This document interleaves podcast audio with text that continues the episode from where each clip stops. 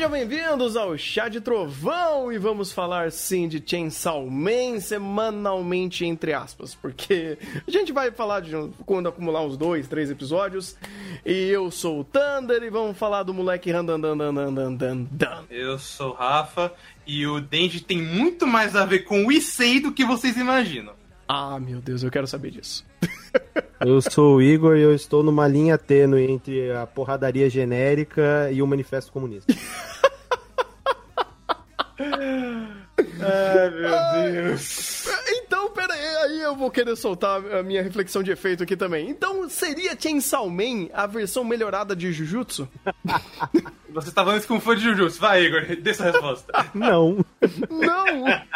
Pô, mas Chainsaw Man é muito melhor que Jujutsu e ele parece Jujutsu.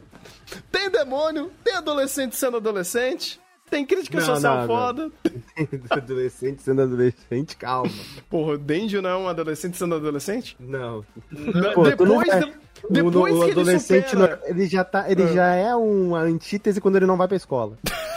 Verdade. Pô, se, se horário no Seraf tá tendo o fim do mundo, vampiro invadindo, os caras vão pra escola Ah, e mas- ele não vai pra escola, Mas é Aí a é desconstrução do assim? adolescente. Como assim o Denji não aceita perto da janela, cara? Isso tá muito errado. Porra, cara. Pô, a casa dele mal tinha janela, né? Pensa só. tipo de dinâmica de grupo é essa que não tem escola? É, uma, é porque é uma crítica à falta do sistema de educação, Igor. Você não entendeu? Ah! O Naruto não tinha pai nem mãe ia pra escola. Ai, Pô, mas Bleach também, né? Ele ia no comecinho, depois deu um grande foda-se, né? Não, ele sempre foi. Ele se Aham. formou. Se formou. Entendi, entendi. Ok, ele, ele, ele conseguia tirar nota alta mesmo batendo no Aizen. Entendi. É que ele é inteligente. Ah, ok. Então você tá chamando o Dente de burro? Com toda Você que certeza. tá inferindo essa informação. Ah, não, mas eu garanto, o Denji é burro. Isso é ótimo. Mas, cara. Eu- eu- não burro. Eu prefiro dizer... ahn, ele não tem nenhuma vivência. Nenhuma, nenhuma, nenhuma. Isso, isso meio que torna o Denji uma coisa interessante. Mas é uma coisa de cada vez. Uma coisa de cada vez. Pois é, cara. Porque assim, ah, moleque Randandan, ele veio com um puta de um hype, porque todo mundo vende esse negócio como ouro. Meu Deus do céu, o mangá é a melhor coisa do universo. E segundo, obviamente, a comunidade otaku, que eu acho que essa informação, ou da onde veio essa fonte, já perde muito sentido essa frase. Mas quando eu vejo, pela primeira experiência que eu tenho, o que é Chainsaw Man, pelo menos pelo anime, não vi o mangá, não sei nada do mangá, é, eu olho e falo, pô, cara, tem muita qualidade aqui, mas não sei se necessariamente veio do material original. Porque o que, que essa Steph tá fazendo com esse anime, cara, é ouro. É ouro no sentido de produção, é ouro do quanto você vê que todo mundo aqui tá em linha pra tirar o máximo sempre. É, storyboard trabalhando sempre muito, uh, com, muito, com muita qualidade. Uh, Between sempre muito bem polidos. Os quadros chaves, pô, os, os animadores deve, deveriam estar desenhando com um sorriso de orelha a orelha. É uma. É um, é um anime que você vê que o pessoal tá querendo fazer. Tá querendo que ele dê certo. Tá querendo colocar recurso nele. E isso é interessante. Isso, é, Literalmente. Hum. Porque não só o presidente da, do mapa, o Manabuska, tava querendo fazer Chainsaw Man desde que ele lançou, como é o primeiro anime do mapa que eles são 100% produtores. Eles têm investido tudo nisso aqui. uhum. Por isso que eu Inclusive, o que você mais via é animador falando: caralho, meu sonho é trabalhar com o menino Randandan. Uhum. E, e isso daí, cara, é a primeira coisa que eu consigo pegar de Chainsaw Man, porque isso daí, ele me ele sobrepõe a muito do que é Chainsaw Man. Eu, a staff de Chainsaw Man é maior do que Chainsaw Man. O anime de Chainsaw Man é maior que Chainsaw Man. Isso é esquisito, mas faz todo sentido quando eu começo a, a perceber a, a quantidade exorbitante de detalhes que tem aqui. Isso daqui, ele claramente se aproxima a qualidade de um filme, eh, de uma longa-metragem, de anime, de estúdios que estão acostumados a fazerem isso. E ver um anime serializado semanal com esse nível de qualidade, com esse compro- comprometimento, é extremamente raro. As últimas vezes que eu vi isso foi em, em Wonder Egg, em Carole Tuesday, não sei. Carole Tuesday também não era tão co- consistente, mas é Cara, é um ou outro projeto quando é, é gente grande trabalhando ali. E aqui em Chainsaw Man, a staff tá sendo muito maior do que o próprio título e tá sendo muito maior que a própria história, muito maior do que tudo. E quando eles constroem uma cena, essa cena importa, porque a galera tá trabalhando em cima, porque aquilo ele acaba tendo mais vida do que o próprio texto me dizendo que, é, que o que significa aquela cena. E esse... Posso, posso dar um disclaimer? Hum. Eu não gosto disso. Então, estranho, porque me causa um sentimento parecido quando tem determinados momentos que eu fico meio. Ué, peraí. Isso daqui deveria ser melhor do que é. Deveria ser melhor do que a, a própria cena induz. Porque o primeiro episódio, ele é um grande exercício disso. É, é, o, é o contexto do Denji, que ele teve uma vida extremamente fodida. O pai dele deixou uma dívida bilionária para ele. Ele não tinha como pagar, teve que vender partes do corpo. Encontrou um, um bichinho motosserra e virou o Digimon dele. Uh, e ele começou a usar o bichinho para conseguir farmar dinheiro e mesmo assim nunca era suficiente, ele sempre vivia na merda. Então ele sempre foi ele viveu nessa extrema pobreza, onde ele nunca teve perspectiva de absolutamente nada, e ele literalmente tentava sobreviver com o que tinha. E tentava angariar dinheiro de todas as formas para tentar pagar essa dívida absurda e uh, infinita. Uh, e tudo isso, todo o que ele foi montado nesse primeiro episódio, ele tem muito mais valor, não pelo que é, mas pelo como ele é concebido. Todas as cenas são muito empáticas por causa que a direção tá se esforçando horrores, a animação tá se esforçando horrores, é muito detalhe de expressão de personagem, é muito detalhe de in-betweens do personagem é, se movendo, se expressando, e isso gera muito mais engajamento emocional do que o próprio texto. Porque daí o pessoal começa a falar, não, mas é uma crítica ao capitalismo da, do caralho A4. Não, cara, é, é literalmente, é uma Steph pegando essa premissa e criando em cima disso uma, um, um produto, né, uma produção em cima dessa premissa muito maior do que a própria premissa. Então, tudo ser extremamente bem desenvolvido causa essa sensação de imersão e, essa, e essas várias arestas sendo abertas, esse leque sendo a, a, aberto pela perspectiva da obra, que sinceramente eu não acho que o texto tem tanto a agregar além é, a mais do que a própria, a própria perspectiva da Steph. Então, eu tenho muita coisa a comentar sobre tudo isso que você falou, mas vamos por partes. Uhum. Primeiro, é, eu, você não leu o mangá, eu li. Eu li uhum os três volumes. Provavelmente hum, vai ser pelo menos até episódio 6, 7 do que vão adaptar aqui. Então eu tenho uma uhum. boa noção do que vai acontecer. É... E eu, pessoalmente, não gosto da... dessa estética que eles escolheram pra Chainsaw Man. Primeiro, porque é, sei lá, vamos comparar, por exemplo, com o Dereg. Tudo uhum. bem que teve a quebra do final e tal, a gente sabe. Mas uh, ele tinha momentos, sabe? Então, tem uns momentos que eles vão focar muito mais na montagem, na fotografia. Tem os momentos que vai ser realmente é, animação, expressão, vai ter toda uma coisa que é de destaque. Chainsaw Man é tudo bem feito. Uhum. Pô, isso é ótimo, eu sei. Mas é tipo, é tudo hiper bem animado, é tudo hiper fotografias e filtros, é, é 60 frames por segundo, é Então quando chega aqui, eu olho e falo o, o meu sentimento no trailer. Parece forçado. Parece que é mais artificial do que deveria ser, sendo que ele tá tendo essa perspectiva mais mais realista. Ele não faz isso de uma maneira ruim, longe disso. Porra, é facilmente um dos animes mais bem produzidos esse ano. Talvez uhum. ou melhor, competido com Mob. Mas é uma, uma estética que eu que pessoalmente não me agrada. Eu gosto do mangá porque ele tem uma estética muito mais crua. Então ele, tipo, não para pra dar o detalhezinho da, da mexidinha do personagem, ou quando o personagem, a máquina senta no terceiro episódio, eles não dão todas as curvas que ela não tinha no trailer.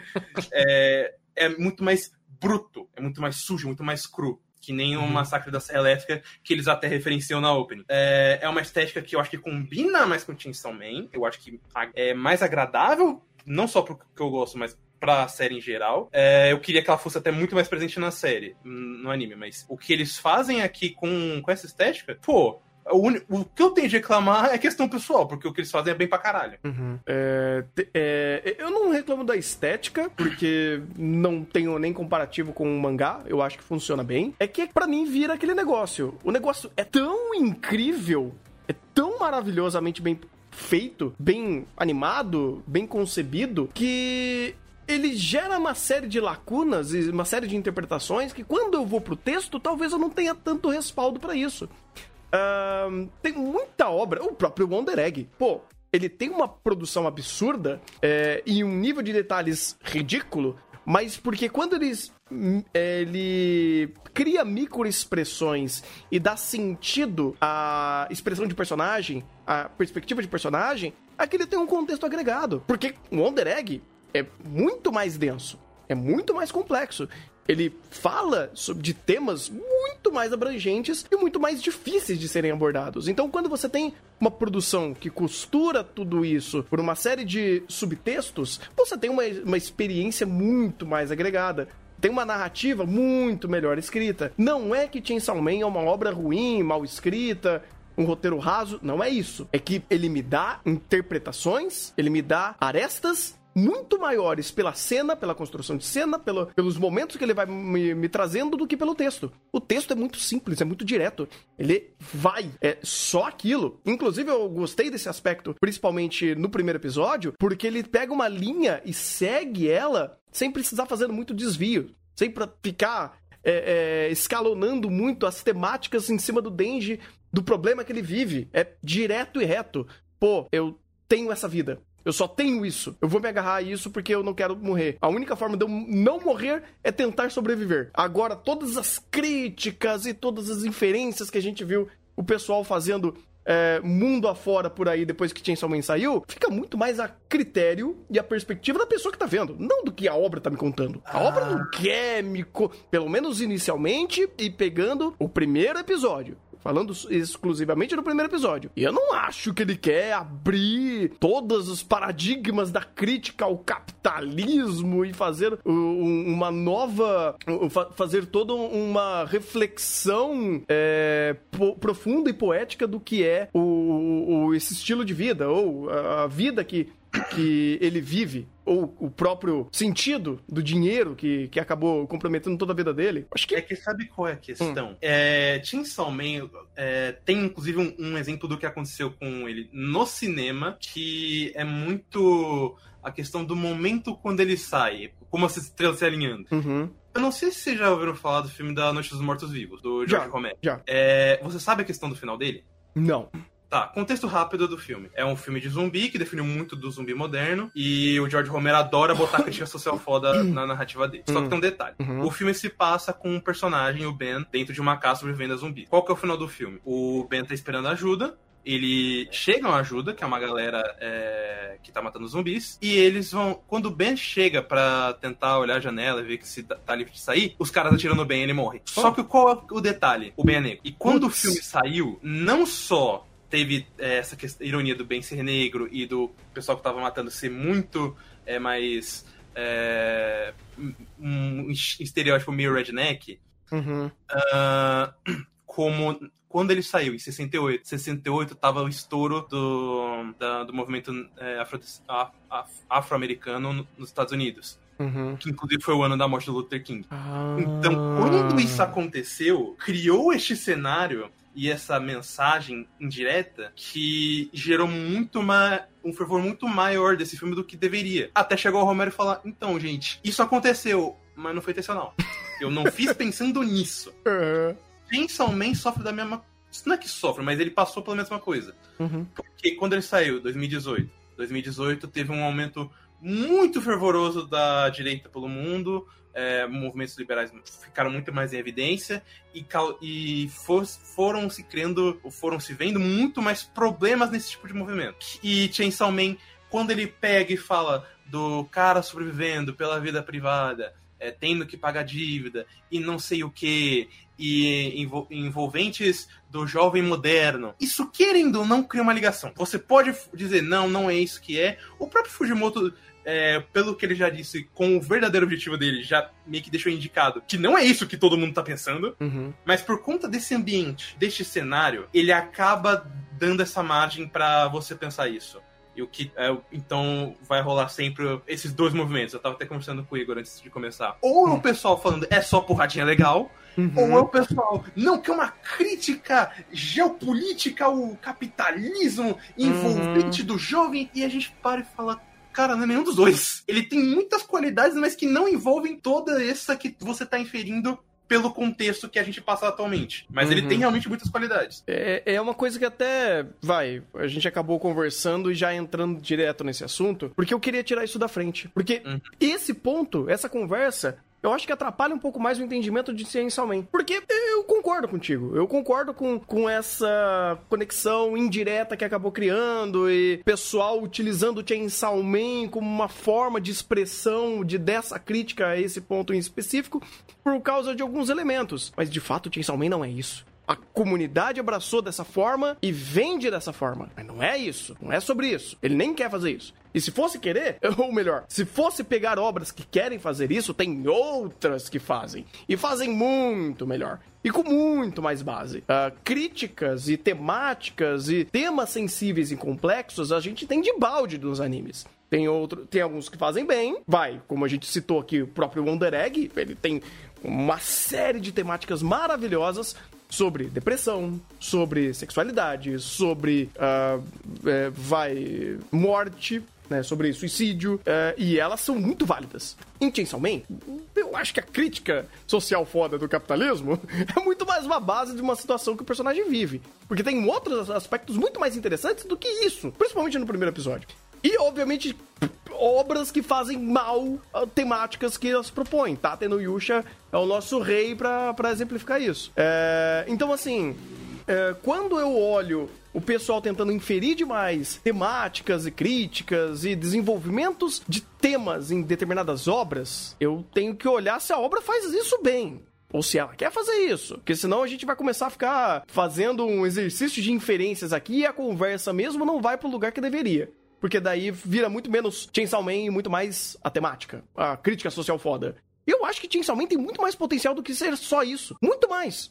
Inclusive, ele é um bom e honesto anime divertido. Em cima de tudo que ele faz. De toda essa modalidade shonen de gore que ele, que ele apresenta. Por isso que eu até brinquei no começo e falei: pô, um anime que ele tem essa estética, essa pegada de ser sanguinolento, violento e malvadão e, e, até por toda a estética do mapa, eu falei, pô, isso daqui parece Jujutsu. É o adolescente matando demônio. Mas é muito mais divertido. Muito mais da hora.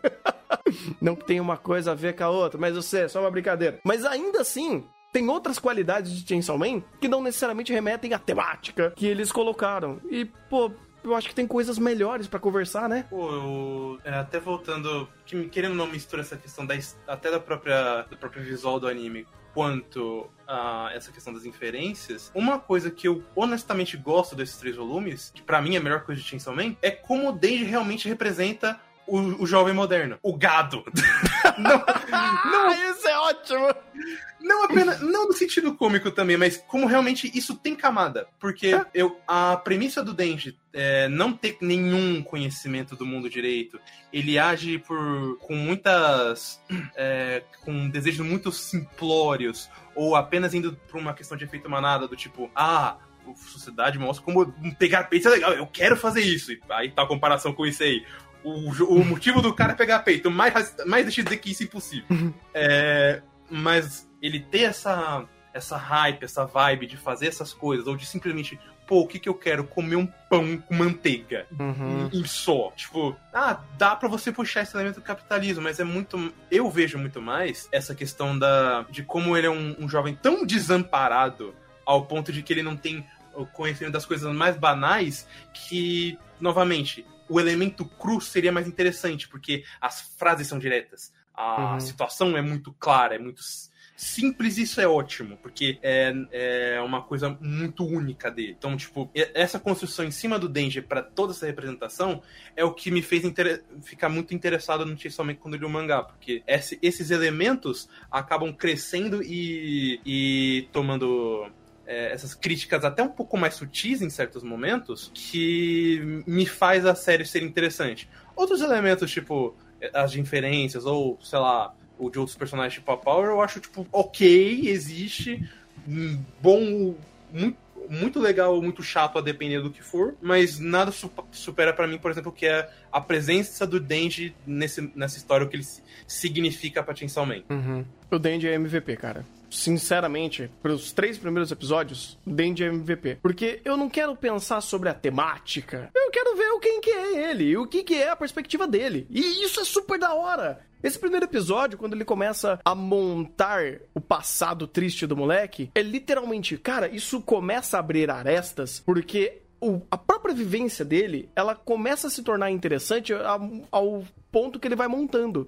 Porque a primeira perspectiva da obra é, pô, ele precisa de dinheiro. E ele vai fazendo tudo isso, ele vai montando a, a, a, os pensamentos dele sobre, pô, é, eu, eu vendi tal parte do corpo, ganhei tanto em cima disso. Eu corto árvore, ganho tanto isso mato monstro, ganho tanto disso. E primeiro você coloca, você quantifica. Aí você depois estabelece um limite quase inalcançável do dinheiro que ele vai conseguir ter um montante para conseguir ser entre aspas, livre. E ao longo do episódio, ele vai mostrando outros aspectos humanos dele. É, ele vivendo num barraco, ele se fudendo para comer, ele falando sobre doença, sobre higiene. Ele começa a, é, a, a, trazer um passo a passo do setup dele, que é super interessante. Porque quando ele começa a racionalizar sobre a vida dele, ele te dá liberdade para você ir embrenhando muito mais nas possibilidades disso. Pô, então, como que funciona o dia a dia dele? Como que ele vai. Como ele come? O que, que ele come? Como que ele toma banho? Qual foi o último contato que ele teve com outras pessoas? Ele anda na cidade? Sabe? E, começa a criar um monte de, de arestas por essa racionalização sobre outros aspectos do cotidiano do dia a dia dele. E quando ele vai abrindo esse leque de possibilidades da vivência dele, e ele aos poucos vai funilando isso a comida, ao próprio Pot... É Poti? Eu esqueci o nome do, da motosserra lá. O Pokémon Potita. Potita. O, quando o Potita também aparece, ele começa a ter essa relação, essa conexão de amizade com ele, que era o, único indivíduo que ele tem próximo. Então ele começa a me dar essa explicação e essa conexão. E já até jogar esse tempo limite quando ele fala que ele tá doente. Então, quando ele começa a, a pensar, pô, o que, que é ser um adolescente normal, é, ter um café da manhã, jogar videogame, ter uma namorada, é, coisas desses aspectos. E ele diz isso de uma forma muito mais, é, vai, melancólica, porém otimista.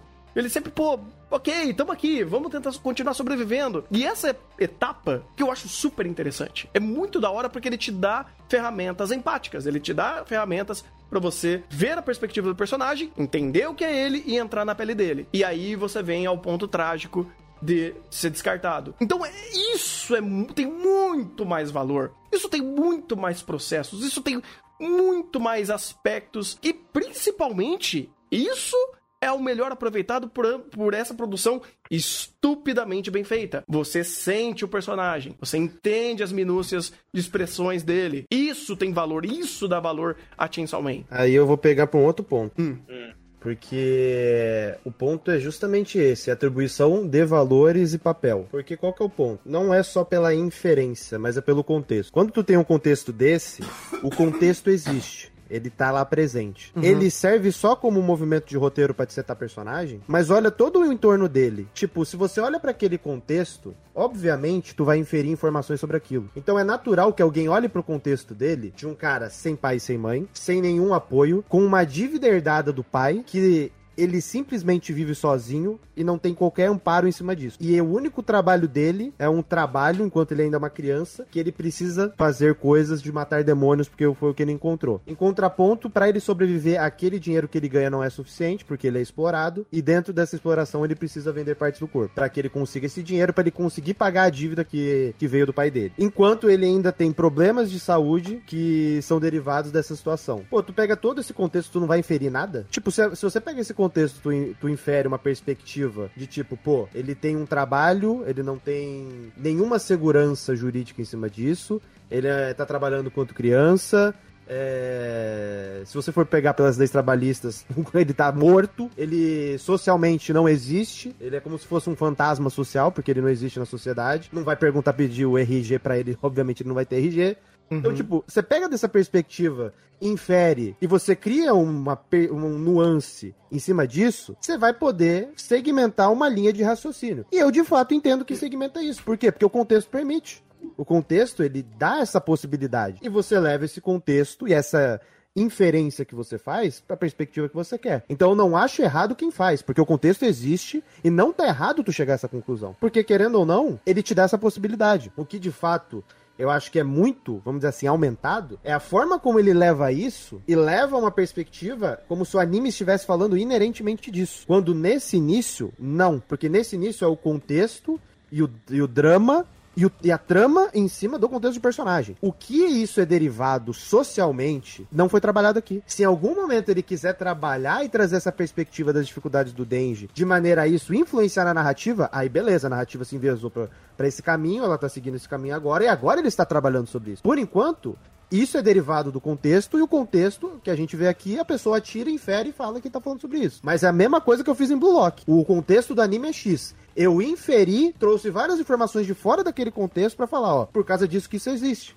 Mas não foi o anime que me passou todo todo o conflito, toda a dificuldade que deu o contexto dos centroavantes do Japão, porque não consegue criar, o contexto sociológico de desde a década de 80 que o Zico foi lá. Não, o anime não me apresentou absolutamente nada disso. Eu inferi e cheguei a essa conclusão. Porque o contexto do anime me deu essa possibilidade. Chainsaw Man é basicamente a mesma coisa. O contexto do anime me dá essa, essa possibilidade de eu inferir isso e chegar a essa conclusão. Mas o anime não está falando sobre isso. E, eu, eu, eu acho que esse que é o ponto. Eu, quero, Foi o que eu, comentei até com esse exemplo da Noite dos Mortos Vivos. É então, o, era o mesmo cenário. Eu quero pegar até o exemplo do Igor, que é excelente. Em Blue Lock, ele te dá esse contexto e você faz a inferência. Só que ele te explica o contexto. Em Chainsaw Man, no primeiro episódio, na premissa de Chainsaw Man, ele não explica sobre a sociedade. Tanto que tem demônios nesse mundo. Como funciona essa sociedade com demônios? Como que é o power play? Como que funciona a política, a sociedade? Como que funciona essas coisas? Não é, no primeiro episódio isso, ele não aplica isso. Ele vai depois. Aí tudo bem, aí a conversa existe.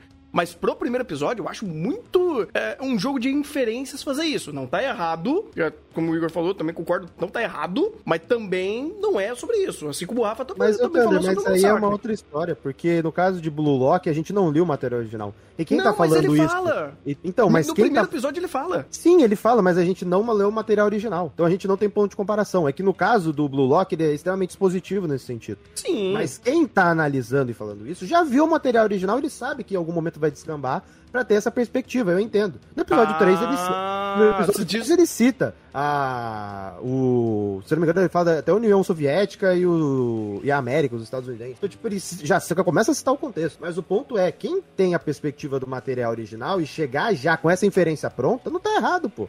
Porque se em algum momento ele dá essa possibilidade, ele vai fazer.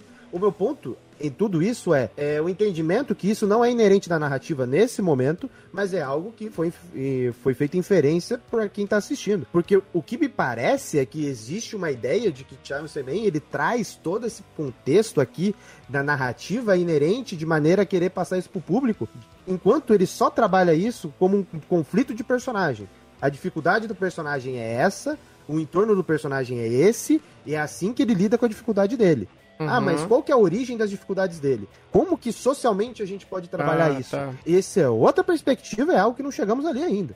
Uhum. Porque a ideia que eu tenho quando traz essa perspectiva, eu, eu, imagino como se fosse um clipe do Miyachi, o rapper japonês, que ele toda hora bate nessa nessa, nessa pauta com relação ao trabalho, da, tanto da rotina, quanto do, da estagnação, quanto da, da forma que o, como os japoneses veem isso. E lá ele vai e trabalha a crítica narrativamente da música dele. Chainsaw Man não faz isso porque Chainsaw Man ele usa de um contexto. Ele não tá. Ele, esse contexto não tá ligado a uma perspectiva que o anime coloca como se o capitalismo fosse o problema. Não, o anime tá colocando uma dificuldade. Se depois ele vai racionalizar e chegar a essa conclusão, ou a gente vai conseguir fazer isso por meio do desenvolvimento dos conflitos posteriores, beleza. E eu acho que ele vai descambar para esse caminho. Porque no episódio 1 a gente tem esse contexto do, do, do nosso protagonista se lascando em todos os aspectos socialmente. Aí quando ele é reconhecido socialmente, ele é colocado dentro de um grupo. E se ele sai, ele, um grupo não, um, ele é colocado dentro de uma área para trabalhar de maneira completamente vamos dizer assim, é uma escravatura, porque se ele abrir mão do trabalho dele, ele morre. Uhum. Em troca disso, ele, ele consegue viver, ou melhor, sobreviver. Então você já tem o trabalho vinculado à, à existência dele. Se ele não trabalhar, ele não vive, se não trabalhar, ele tá morto. Então, tipo, quando tu pega esses pontos e aí segmenta a inferência e segmenta o que a narrativa tá colocando, beleza.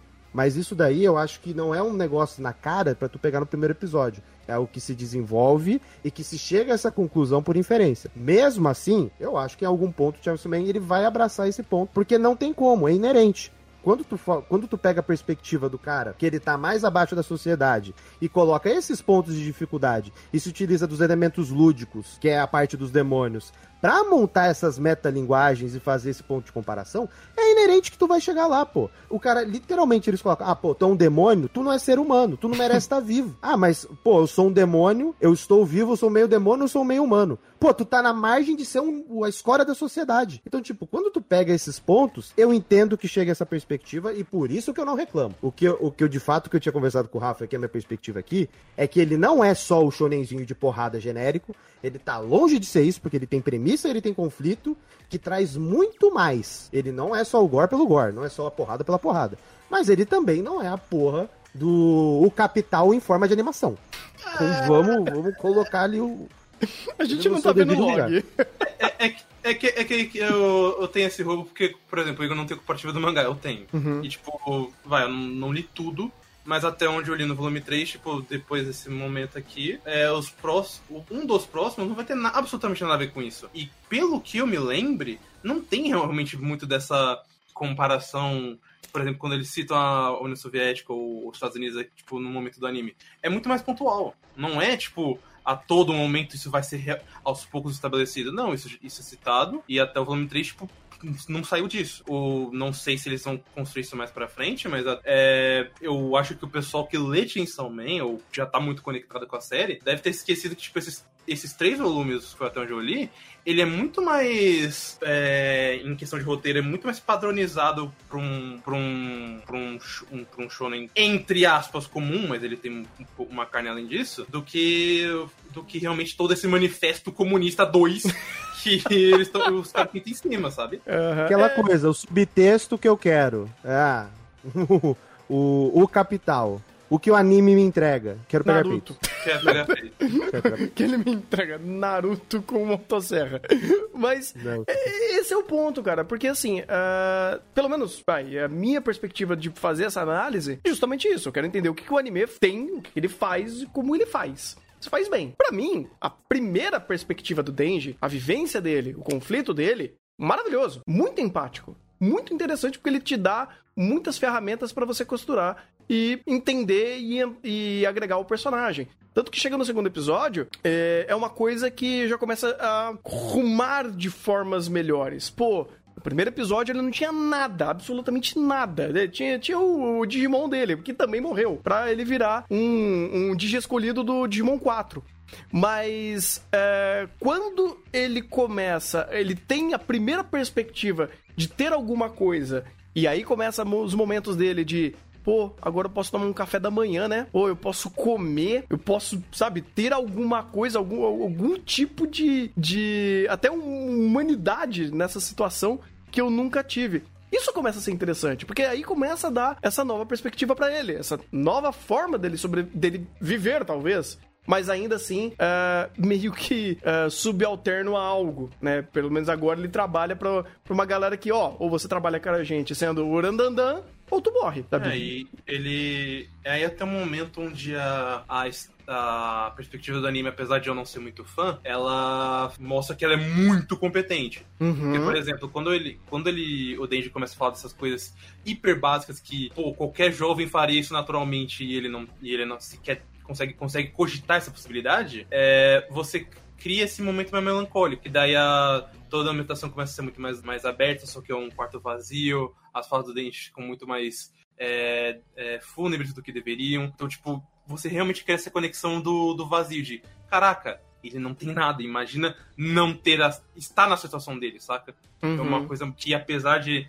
não ser como o mangá, uma coisa mais crua, mais direta ao ponto, ele é muito, muito competente em apresentar esses pontos e fazer você sentir o lado do personagem. Uhum. Sim, tanto que é, é legal que como esse momento de, pô, agora eu tenho alguma coisa, ele já escalou na pro, pô, eu tenho comida, né? Mas agora eu tenho uma waifu do meu lado. Oh, meu Não, Deus! O, o, maior, tipo, pô, ele começa, pô, a waifu que eu sempre quis me, me uhum. segurando. Aí, ah, vou te dar tudo que você quiser que. Vou ter café da manhã. Não, Foi isso. Isso é um isso é- detalhe isso é que, que, que, como o Igor falou, eu concordo. Eu falei, eu tô no meio. Não, não é o Manifesto Comunista 2 com, com Karl Marx Jr. escrevendo. Mas também não é simplesmente o, o shonenzão da semana que só vai me entregar porradinha e nada mais disso, sabe? Ele tem Uhum. coisas aqui. Sim, e, inclusive eu acho interessante como ele ele escalona rápido o afunilamento dele. Porque quando ele começa a agora a recompensar ele ou dar coisas que ele nunca teve, como o lance do café da manhã, eu achei do caralho. Puta, aquilo, aquilo lá me, me, me- me mexeu um pouquinho. Ah, mas todo, todo o âmbito de sobrevivência dele que ele nunca teve e agora ele pode ter, ele pode comer, sabe? Ele pode tomar um banho, ele pode ter acesso a coisas básicas que teoricamente todo indivíduo poderia ter. Ah, e quando ele começa a experimentar tudo isso, o anime ele abre esse leque, ele entrega tudo isso e ele afunila de novo. Porque ele começa a falar, pô, tudo isso é por causa da waifu, né? E aí ele começa a segmentar a gadice dele. Então todo esse momento de descoberta dele começa a ter um único foco, ou pelo menos um foco maior, na waifu. Porque a waifu tá propiciando tudo isso a ele. A waifu é essa estrela guia, essa corda guia dele. E ela que tá dando toda essa possibilidade dele ter tudo isso. Então ele começar a, a segmentar todo o pensamento de ah, é pela waifu, é pela waifu, é pela waifu. E a gadice dele começa a surgir em cima de todas essas, essas deficiências que ele tinha de coisas básicas da vida. Ele já começa a me setar o que é Chainsaw Man. Ele começa a me setar o que, que o Denji vai fazer. Ele vai sobrepor todos esses pontos de dificuldade, porque o ponto de, de anseio dele acaba se tornando a waifu. Então, quando ele começa, e inclusive isso é bem gradativo, ou, ou melhor, direto no caso, porque quando ele começa a, a trazer isso pros, pro segundo, por mais pro final do segundo episódio, e pro terceiro, principalmente quando ele começa a, a ser o gado master, ele começa a bypassar todos esses problemas muito mais complexos do Karl, Mar Karl Marx Jr. e ir direto ao ponto. Pô, eu sou um cara simples. Pô, agora que eu tenho a chance de sobreviver, ou de pelo menos ter uma perspectiva de vivência e ter coisas que eu nunca tive, agora eu tenho um. Posso ter um objetivo. Qual é o objetivo? Waifu, peitos. E segue a narrativa. E é simples. É muito mais simples, é muito mais direto, é muito mais até recompensador. Porque ele não quer ficar sendo ah, o- um anime extremamente complexo, extremamente abrangente em críticas e construções sociais. Não, é, é a perspectiva do Denji. Ele é o MVP aqui. E não só isso que a perspectiva do Denji re- rege muita coisa, né? Porque Uhum. É, como ele não tem nada disso, em certos pontos dá até pra dizer que ele é inocente, porque, é, pô, ele quer peito, pô, sou inocente, pô, porque ele não sabe o que significa. Essa Uhum. questão do efeito Madada de, principalmente de adolescente, de, pô, mano, não há nada melhor na tua vida do que pegar numa tetinha. E o cara leva isso enésima potência, porque no episódio 3 só falta o cara criar uma motosserra no pau pra, pra falar, eu vou pegar essa teta! E, e eu quero ver até quando vai ter um momento mais pra frente que ele vai meio que criar esse conflito com isso. Então, tipo, é, vai ter muito mais dessa questão da, da futilidade do, do sexo, ou da- desse elemento da. é, de você seguir essa manada de, de hype, porque. Não, porque não há nada melhor. Aí ele pega, tipo, caralho, tá. E, tipo, essas quebras vão ser muito interessantes de se fazer. Inclusive, vão ser o momento onde essa produção, eu acho que vai se provar muito mais, porque são elementos mais contemplativos. Então vai ser Uhum. muito mais interessante esses momentos do que, por exemplo, são os do, os do primeiro episódio, que são mais uma, pô, vamos tentar refazer desse modo. Nesse caso, tipo, é, nesses casos vão ser tipo, pô, é feito pra isso, trabalhe. E vocês Uhum. conseguem fazer isso muito bem. Sim. Inclusive, eu só quero só dar um, um pequeno desvio do assunto, Hum. porque é, eu acho engraçado uma coisa. Eu, pessoalmente, novamente, não sou muito fã do, da visão que eles deram pra Chainsaw Man. Mas eu, eu vejo que eles estão fazendo isso com muita qualidade. Tá, saiu, ac- acabou de sair muita gente criticando, principalmente o diretor, é, em específico até diretores e dubladores, porque os dubladores não são exatamente o que eles pensavam dos personagens, e o diretor porque eles acham que esse, tipo de estética e narrativa não funciona pra série. O que, como eu acabei de explicar, eu acho uma puta de, uma, de um argumento que os caras não sabem do que tá falando. Porque, pô, pode não ser o melhor, o que eu acho mais harmônico pra Chainsaw Man. Mas os caras fazem puta de um trabalho, cara. Sim. O Nakayama, ele. Você pega os episódios que ele fez além do Chainsaw Man, que é o primeiro anime dele mesmo, de serializado, mas os episódios que ele fez, pô, ele fez o, o 17 de Jujutsu, o Igor, da, da Maka. Pô, o cara é bom demais. Ele consegue criar muita perspectiva e, e construção de cena com, com coisas muito simples. E, tipo, quando ele consegue trazer essa perspectiva, eu acho muito enriquecedor, sabe? Não acho que é, ah, é um é um, uma gordura que não necessita, é um exagero lírico. Não, ele consegue acrescentar tudo isso aí e fazer corroborar com a narrativa.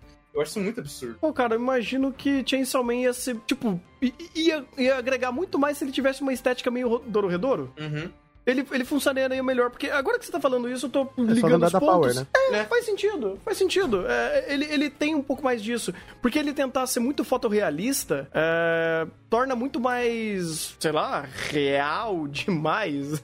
Não, não sei se é o termo certo. Seria. Uh, é real, porque ele, ele tem uma é, muito realista. É, é, é, é verdade. Ele, ele não.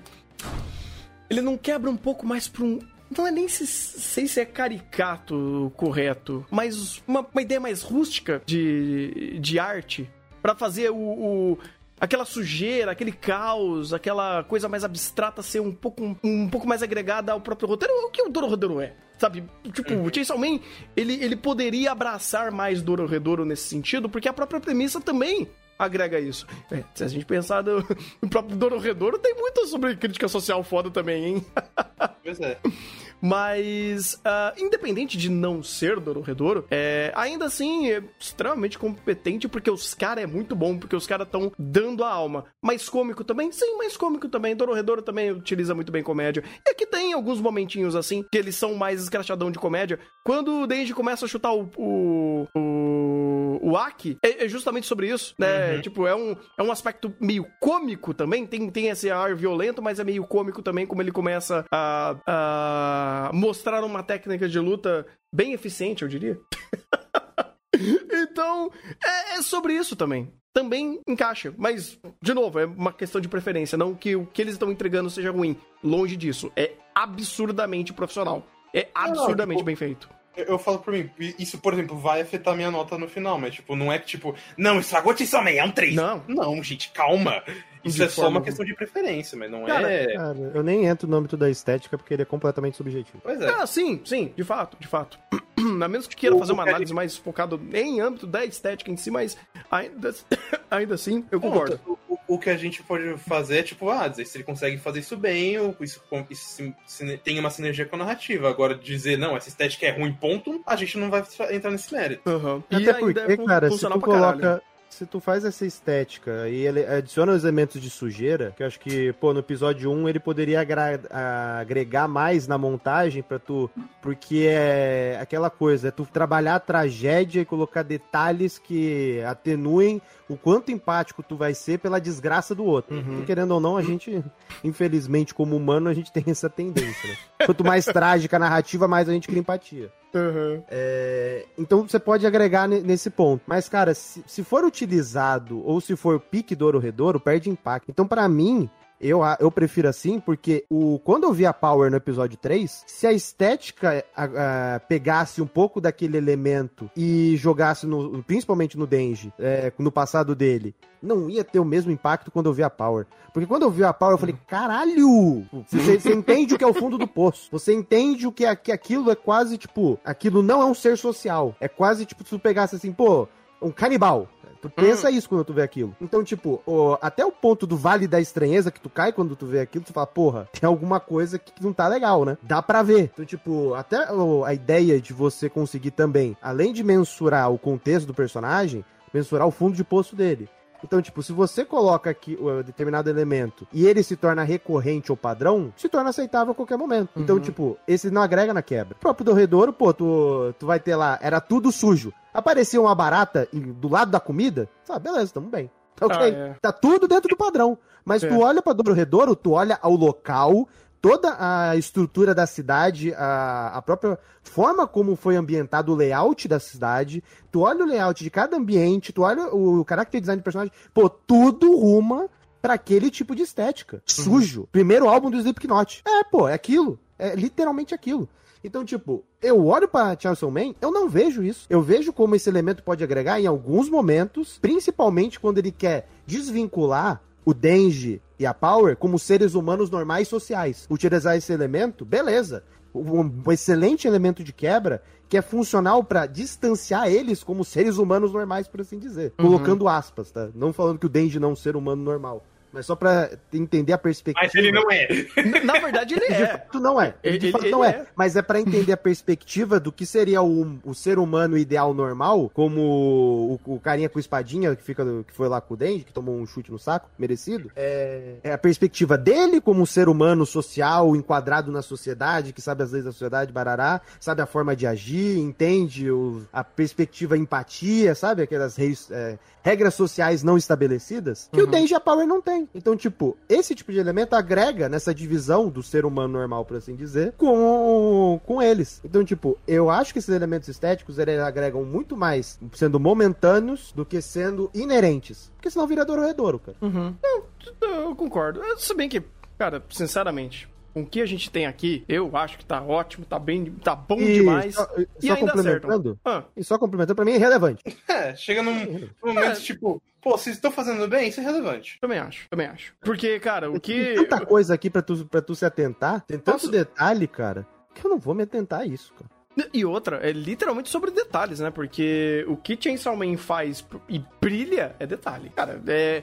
Cada cena, os caras estão gritando contexto e subtexto. Cada montagem, você fala, mano, é um absurdo. É um absurdo como a, a montagem de cena agrega a vivência. Por isso que, assim, é... ah, mas Thunder, isso faz, sei lá, o Denji ser um personagem extremamente orgânico e bem desenvolvido? Não, mas extremamente natural. Extremamente natural pela perspectiva que, que eles apresentam e muito verossímil e muito, muito viva a forma que ele representa esse personagem em cena. Vai, especificamente esse elemento. Tem outros aspectos muito melhores quanto a isso, tem âmbito de, de é, montagem de cena para criar tensão, batalhas, storyboard para fazer todas as cenas de luta. Mas, assim, um dos aspectos que mais me, me, me intrigam, mais me abrilhantam ali, mais cresce meus olhos, é ver o Denji sendo o Denji. É sendo esse, esse adolescente que tá in, é, se inteirando na sociedade. Vai, não vou nem dizer que dentro da sociedade. Ele tá é, tendo a primeiro, o primeiro convívio social dele. Não que seja dentro de uma sociedade necessariamente, mas com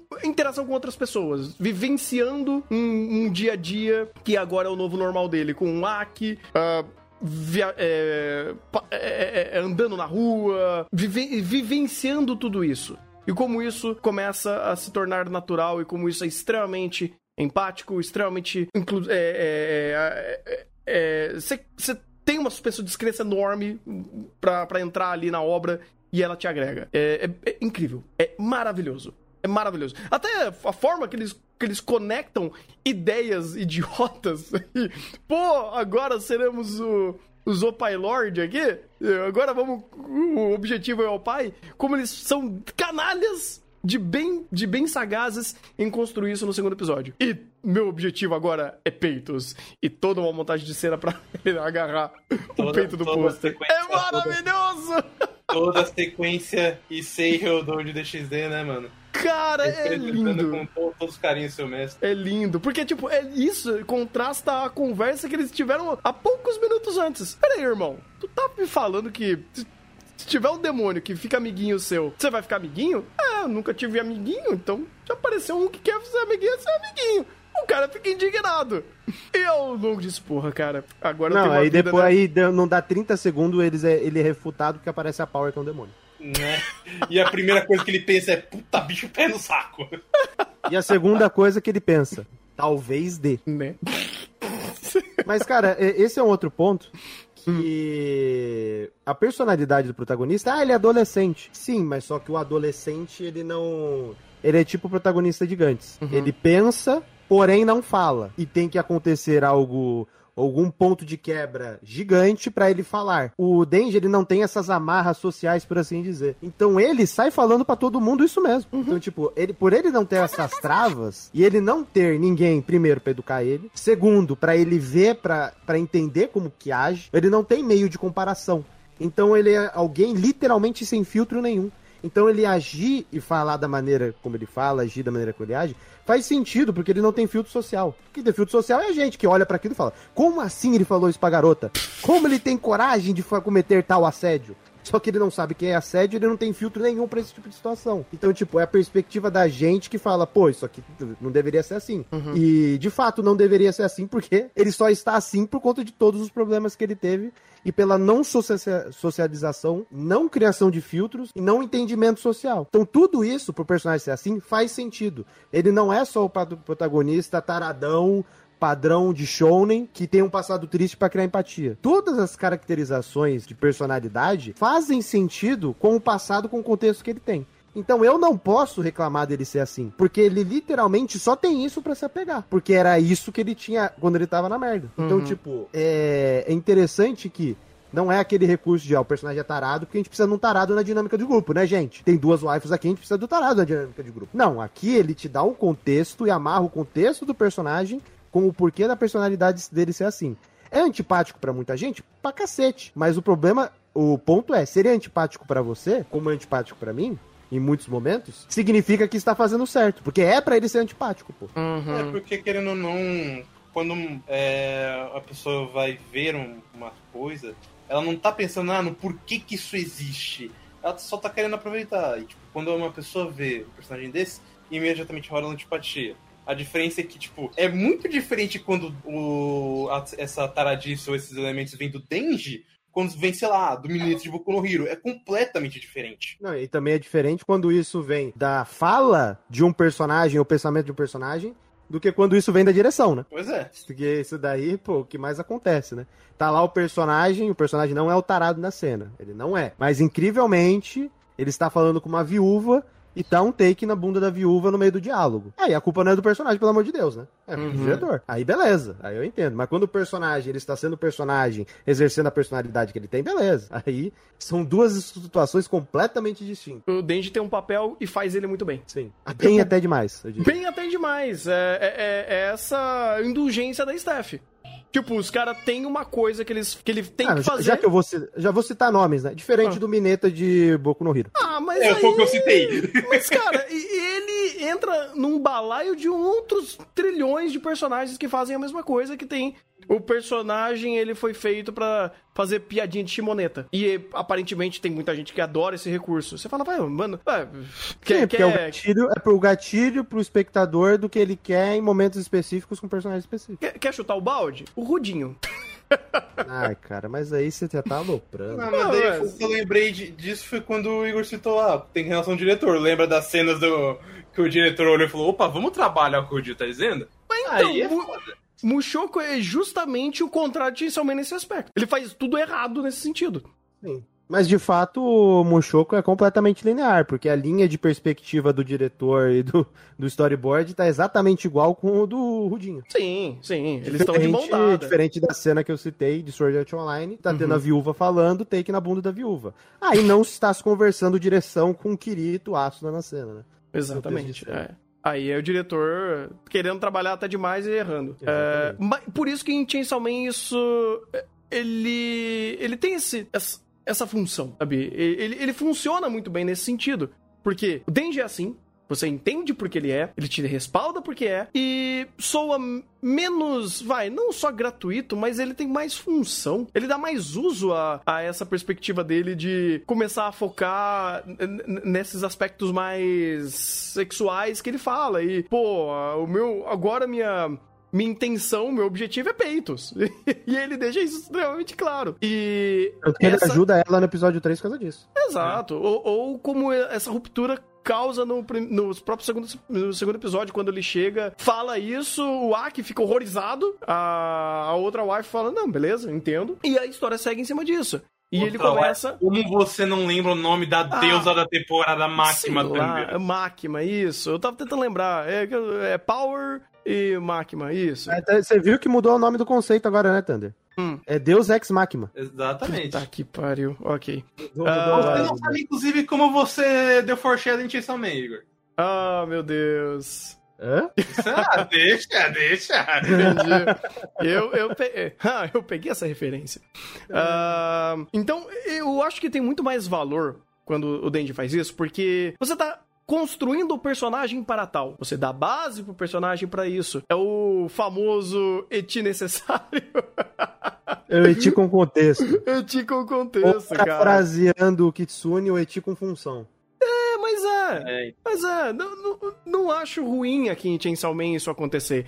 E não é como se Chainsaw Man quisesse aloprar em cima disso é, em até em construção de cena.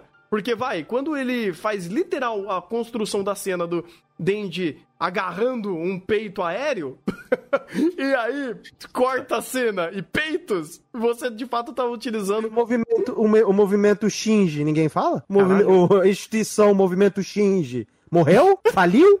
Falhou. Calma. Esse é o momento Shinji, pô. Esse é o momento E Shinji ele não verdade. vai entrar no robô gigante, ele vai pegar no peitão gigante. Ele vai. e nem é do robô. Exatamente, pô. Tudo Contexto, contexto é tudo. Referência é tudo, né? Tô falando tudo que falta pro Denji criar uma motosserra no pau, mano. Não, não, mas aí ele não vai Ô, conseguir. ô, Rafa, você tem utilizar. certeza que isso não tem contexto? Você consegue me provar que isso não tem contexto? Exato, é Porque por, cada isso, vez que tu fala isso, Hum. cria-se um contexto. Fala, "Pô, Isso existe. É por isso que eu tô falando, só tá faltando. Eu espero É. que esses sete volumes que me faltam me dê essa surpresa. Sim, de fato. Mas, é, cara, de novo, é, eu tô fechadão com o que eles fazem aqui, porque eles fazem muito bem. Simples assim. Eles propõem, eles contextualizam, eles entregam. Seja de roteiro, perspectiva e montagem de cena. Então, Cara, isso daqui, pô, se, ti- se eu precisasse reclamar de todos os animes que usam Olha lá, sexualidade ou coisa do tipo e fosse nível Chainsaw Man, nossa, eu era uma pessoa muito feliz. Porque, ultimamente, quando eu reclamo sobre utilização de sexualidade em, em anime, é quando eu tenho que bater no futoku da guilda lá. Aí complica. Aí, ô Rafa, eu avisei, cara. Hum. Porque... Olha o chat. Ah, Ah, sabe o pior? É o chat. Pô, mas eu, eu deixo de mostrar que tem exatamente tal contexto aqui. Eu tenho até o link. Porra, chat. Caraca, pô, o Rafa fala brincando, o maluco no chat vira e fala: Tem sim, tá? Aqui ó, o link do dojão. é. Porra, meu. Ai, meu Deus do céu. Dá Cara, timeout eu- aí, pelo amor de Deus. Eu falo que o chat, desde aquele figure de biquíni da aço na cara, Uhum, não, não, não sai, não sai, só abraça. uhum. E é o que, eu, que, o que o chat quer, né? Abraçar. É, e, bem, de qualquer forma, tem mais alguma coisa falar do segundo episódio? A gente vai passou um monte de coisa, mas vai falando sobre pontos é, que eventualmente vão acontecendo na obra, então eu tô meio que sem respeitar muito a ordem de episódios, mas dos temas em si. Porque daí. Ah, Eu, eu não tenho do segundo episódio, mas eu queria comentar de uma coisa. é, só mais um, um aspecto da produção. Que já aproveitar do segundo, porque ele já apresenta todos. Que é as vozes dos personagens. Hum. Porque, cara, eu não sei porquê o pessoal ficou muito caótico com a dubladora da máquina, porque não é a voz de Deus a que eles esperavam. hum, E aí eu novamente eu falo, gente, vocês não lembram do começo do mangá, né? Porque eu não sei vocês, é, mas isso não é só pra falar da máquina, inclusive, porque a maioria dos dubladores do grupo de Chainsaw Man são novatos, com exceção da, da Power, que é a Ifarois. uhum. É, mas o resto, tipo, ou é personagem muito irrelevante, o dublador do Dente, tipo, dublou um personagem foi de jogo, então, tipo, não conta. É, mas pra mim, a maior parte tá se dando muito bem, saca? Tipo, ou é o tipo de voz que eu esperava pra eles, ou é, como é o caso do Dente, que, pô, o cara tá mandando muito bem sendo o primeiro trabalho dele. Ele consegue tirar muito do personagem, trazer esse Bakugou interior dele. Tanto que você até se confundiu, lembra? Que Eu pensei que era o Bakugou. Pois é, mas o cara manda bem também. Uhum. Cara, isso é um bagulho que eu acho muito importante, sabe? Porque, querendo ou não, a não ser que tu tenha um personagem, sei lá, um Gills, pô, a, a voz que ele vai fazer é totalmente diferente. Então não vai ter esse problema de ser parecido com outro personagem. Mas quando tu tem uma franquia como Chainsaw Man, tu tem que ter dubladores ou que ou o personagem tem uma voz extremamente diferente e específica Mas, cara, se tu pegar o mesmo dublador, sei lá, colocar da Maquia, pegar o dublador lá da Saber, pô, vai ter semelhança. Não vai ser um senso de identidade assim tão unitário, pô. Porque tu uhum. vai ter um ponto de comparação. Uhum. Quando tu tem um, uma obra como Chainsaw Man, que não tem nenhum dublador anterior, tá chegando agora, tu tem a possibilidade de trazer dubladores novatos, mas que vão ser a cara do personagem, pô, é outra história, cara. Uhum. Tu pega a, a, Saber, pô, ela pode fazer as obras que for. Ela sempre vai ser a Saber. Pô. Mas por quê? Eu... Porque isso foi lá no começo, lá em 2006. Uhum. Não, não só isso, é porque, tipo, por exemplo, o que eu pensava que seria uma voz boa pra máquina quando eu tava lendo mangá. Primeira é, dubladora que eu pensei é o Will, porque ela consegue fazer esse tipo de, de dublagem de uma personagem mais fria, mais misteriosa, mas ao mesmo tempo mais encantadora. Uhum. E a uhum. dubladora dela, a Kusunoki, apesar de ser, tipo, provavelmente a primeira vez que ela tá pegando uma personagem do tipo, ela consegue manter uma constância boa. Mas o pessoal, tipo, quando olhou e pensou, não, tem que ser um vozeirão de mulher ara-ara, tipo uma Milk Sashiro da vida, eu penso, nada a ver com a personagem, gente. Vocês estão malucos pensando ah, mas, mas, esse é o ponto, Rafa. Tem o que os sonhos molhados desse, dessa galera chata pra caralho diz, e tem a real. Sinceramente, é, pessoal. Tipo... É, então, não, o, pior, o problema não é esse. O problema, o problema não é o teu sonhos molhados. O problema é você reclamar porque os seus sonhos molhados não foram atendidos. Não, mas é, esse é o tipo, ponto. Porque, cara, falando que a máquina não tá gostosa, eu pensei, estão olhando fanart, não a artificial. Sinceramente, não, tô comprando página do mangá com anime pra mostrar, ó, diminuiu o tamanho aqui, pô. A proporção tá diferente. o cara vai ficar colocando régua no mangá pra ver a porra do bagulho. Falei, ah, vai tomar no cu. E outra, mano, tem um outro aspecto. Eu imagino que 99% das pessoas estão enchendo a porra do saco de, de dublador não tem a porra, um mínimo, uma nada de base técnica de entender o que é uma boa ou uma má dublagem. Então, assim, a partir do momento que a pessoa. Não tem nem base de voz, pô, porque é mangá. Não, e outra, cara, não, é por isso que eu tô falando. Aí vem da, da interpretação. Aí vem você em conhecer aspectos de dublagem e criticar aspectos de dublagem. Se a pessoa tá dizendo que o sonho molhado dela é a máquina ter som de. É, ter, som é ótimo. Ter dubladora de ara-ara, é o sonho molhado da pessoa. O que que isso tem de valor? Zero. Zero. Agora, se a pessoa construir uma crítica e explicar por que, que o personagem não tá indo bem, ou por que o dublador não tá fazendo a, o papel dela bem, aí tudo bem. Aí a gente cria uma conversa. Agora, ficar conversando sobre sonho molhado de cara que usa Fortran, ah, pelo amor de Deus, cara, aí já... Não, não é só do cara que... Fortran é o menos pior. O, é o fã médio de Chainsaw Man, Tandro. O fã médio de Chainsaw Man tá caindo justamente na crítica do Denji. Pera aí, então o fã médio de Chainsaw Man são usuários do Fortran, é isso? Aí é você que tá dizendo. Não, não sei, é, porque eu tô, tô, tô fazendo uma pergunta. Fake news tua, fake news tua. Tá, tudo bem, então deixa um... O que a gente fazer, tá colocando melhorar é... a minha pergunta. E... Os, os, fãs médios de Chainsaw Man são usuários de Twitter? Com toda certeza. Ah, então tudo bem. Então tudo então, bem. Então aí, aí a conversa se extingue. Não, o, o, o fã médio de Chainsaw Man a gente tá falando do Denji, mas o fã médio Man quer virar o Denji, porque eles estão fazendo o que o Denji faz. Eles estão medindo ela, literalmente. É, mas ele quer fazer sem o contexto dele, né? Exatamente. Exatamente. Ah, Cada um tem o seu contexto. Né? Ah, entendi, entendi. Boa tarde. Boa tarde, olha quem chegou. Boa tarde. Ah, alguém tem que trabalhar, né, mano? Alguém tem que trabalhar, né? Então, vai, Thiago, se apresenta então, vai. Comente aí sobre o Chainsaw Man, mano. É. Oi, eu sou o Thiago e eu tô muito curioso pra saber como é que chegou, por que estão brigando pela dubladora da personagem, tá ligado? Não, não sei Porque... como é que chegou, Pô, mano, você, eu tô muito curioso. Tu não lembra? Tu não lembra que em Shigeki no, no Kyojin reclamaram por causa da ST que tocou? Ah, Pô, qual? Por causa, hum. de, por causa de dubladora? Pô, tá perfeito. Reclamaram por causa que colocaram a ST errada. Não, pior que eu não lembro disso aí, mano. Pô, se foi fosse terceira ou na quarta temporada, mas os caras tá reclamando. Por que que não usou X música do Sawan, não usou essa aqui? Ah, mas se fosse em Tate no Yusha, a reclamação era muito pertinente sobre não, não utilizar a trilha sonora. Em Shingeki não, pô. Em Shingeki é o último lugar que tu vai reclamar, pô. É. Pois é, tipo, eu, não, eu, pelo menos não lembro deles terem errado em, em, trilha sonora nenhuma vez, assim, tipo, como é que eu posso dizer? Os caras querer colocar uma música de elevador no, no, na hora de uma batalha, assim, tá ligado? Não, tipo, isso tá sendo Yusha. Esse é Tata pois é, por isso eu, que eu, eu falei. Nunca vi, eu nunca vi eles errando assim Shigeki. Ah, foi, foi aquela cena, foi, foi, acho que era um porão que o cara foi virar Kyojin e explodiu tudo. Ah, porra, eu lembro que até fizeram um meme que eu nem lembro. Fizeram um meme e falaram, ah, reclamaram, reclamaram da, da, música que colocaram, fica tranquilo, vou resolver. Colocaram raça negra no fundo. Perfeito, perfeito. Ah, eu lembro desse do Raça Negra. Daí, tá? então, foi nessa cena que o pessoal tava reclamando que nessa cena a UST tava errada, deveria tocar Y. Os caras, ah, beleza, vamos resolver esse problema. Nem você, nem eu, Raça Negra. Justo, justo. Mas é e aí, aquele negócio... E, mas, mas aí, quem que vai dublar a Makima no final do dia? O Rafa?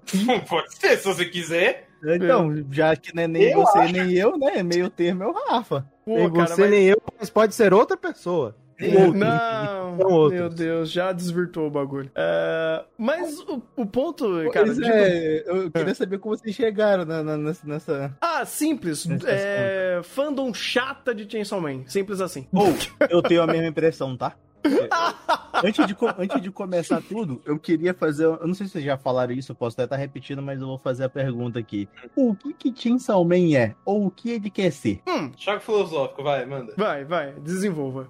Não, não, não, mas eu tô fazendo uma ah, pergunta. Sim. Não, mas ah, sério. É, eu, porque, é, porque, é uma tipo, pergunta que eu quero, que eu quero entender a resposta entendi. de vocês, depois eu falo o que, que eu acho, tá ligado? Não, mas, então... cara, mas esse que é o negócio. Porque qual que é o hum. negócio? Hum. Pega o One Piece, ele quer ser o Rei Pirata. Uhum. Naruto, ele quer ser o Hokage. Uhum. Chainsaw Man, o que ele quer? Viver. Então, tipo, é, é um bagulho muito mais, assim, simples em um âmbito e mais complexo no outro. É simples na perspectiva de que ele quer ter a possibilidade de viver e, com, e conseguir fazer coisas simples como comer um pão com manteiga. Uhum. Quando tomar um café da manhã, quando tomar banho. Mas só que do, do outro lado é muito mais complexo porque o contexto dele é muito mais pesado. Então, tipo, ele não é aquela coisa da, da frasezinha, eu quero ser isso. Ele tem mais nuance porque o contexto dele é mais complicado, cara. Uhum tem certas obras que são muito mais difíceis de você responder essa pergunta de uma forma direta, principalmente de perspectiva de personagem. Uh, vai, por exemplo, em log? Não dá pra responder essa pergunta. Não dá. É, tipo, em três, em três episódios eu tava olhando assim, falei, meu, tá beleza. Eu, eu tô sentindo que tá faltando alguma coisa aqui.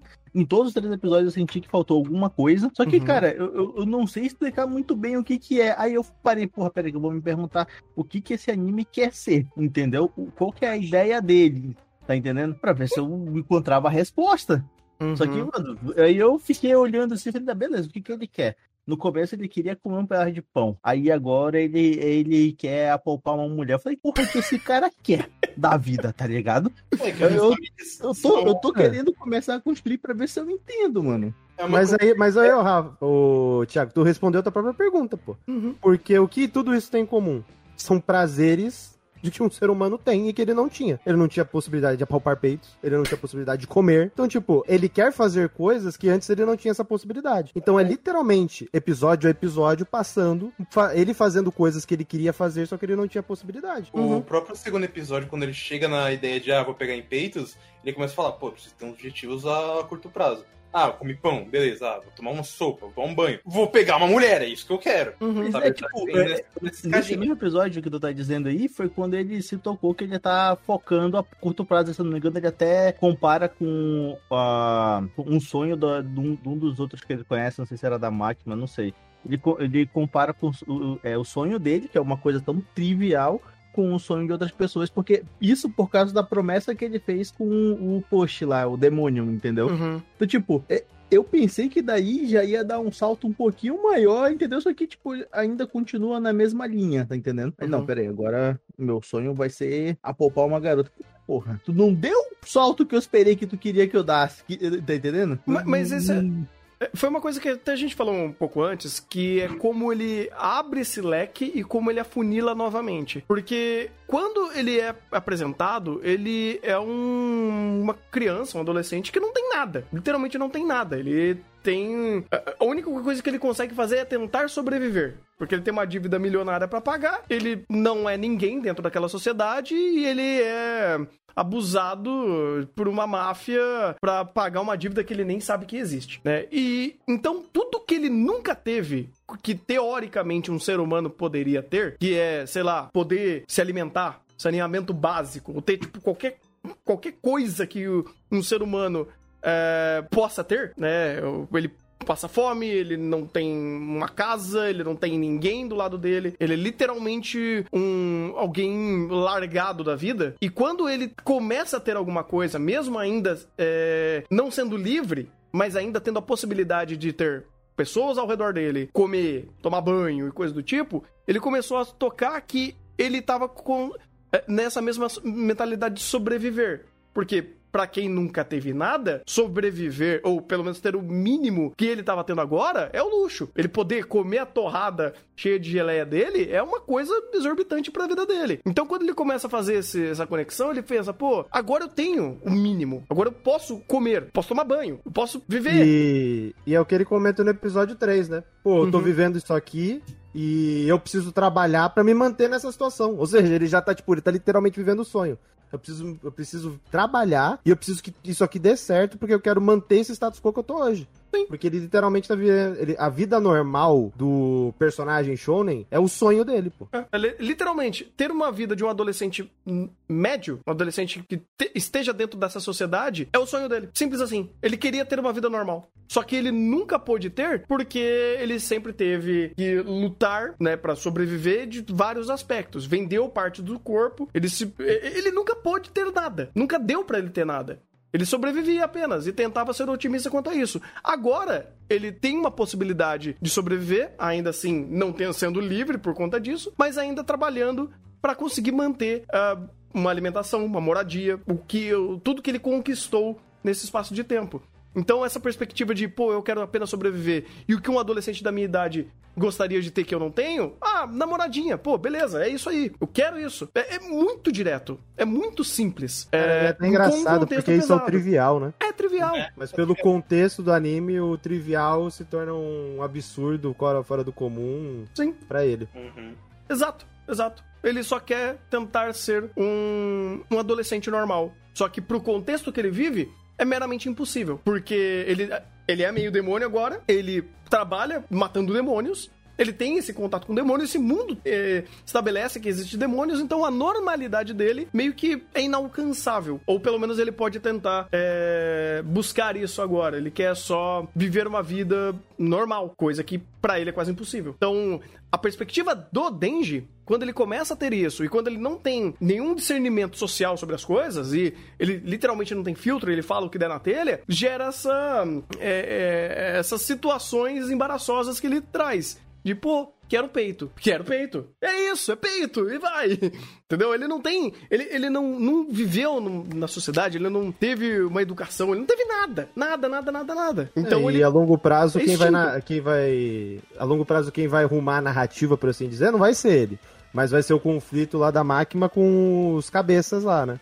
Uhum. Porque eles, querendo ou não, são experimentos. Então, quem vai arrumar a narrativa a longo prazo vai ser esse núcleo da narrativa e não ele. Então, é. tipo, também não tem problema ele, ele não ter aquela perspectiva a longo prazo do ah, eu quero ser o Hokage, ah, eu quero ser o Rei Pirata. Porque quem vai fazer isso para ele é a própria narrativa, em outro núcleo. Uhum. Que daí começa a ser muito menos sobre o que ele quer fazer, mas, sobre, mas o que ele tá mas fazendo. sobre o que, os conflitos que vão ser impostos para ele pra manutenção do status quo dele atual. Exato, exato. Tanto que tem a brincadeira de chamarem ele de cachorrinho e tal, ele ser só muito obediente e é. segue. E, e segue por isso, porque esse é o papel dele, mas é o papel de sobre que ele é o único aspecto que ele conseguiu aprender para sobreviver. Simples assim. Tipo, e aí a narrativa vai andar em cima disso. Agora, o que ela vai fazer? Eu não faço ideia. E se vai ser bom? Também não sei. Mas essa é, o, é a premissa, é o start inicial de Chainsaw Man. O... Não tem contraste de exploração, porque a, o governo é literalmente você trabalha como escravo pra gente ou você morre por você ser um demônio. Então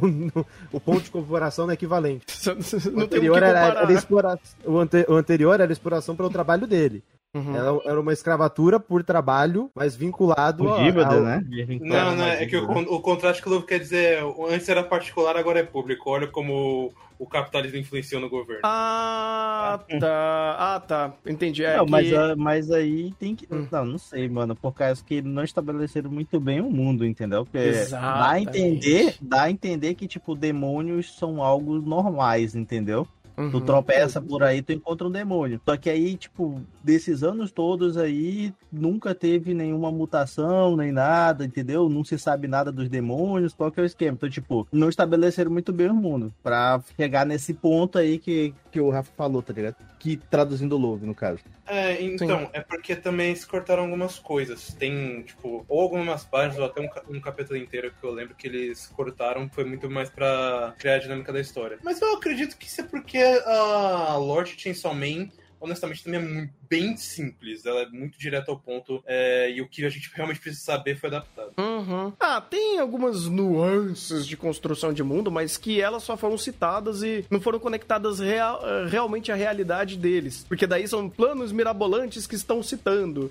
Então são coisas que estão muito longe ainda de conflitos que o personagem está vivenciando. São coisas muito mais macros que nem sei se vai ser ou como mas vai é, ser. Mas costurado. aí o, o negócio é que não precisa entrar agora.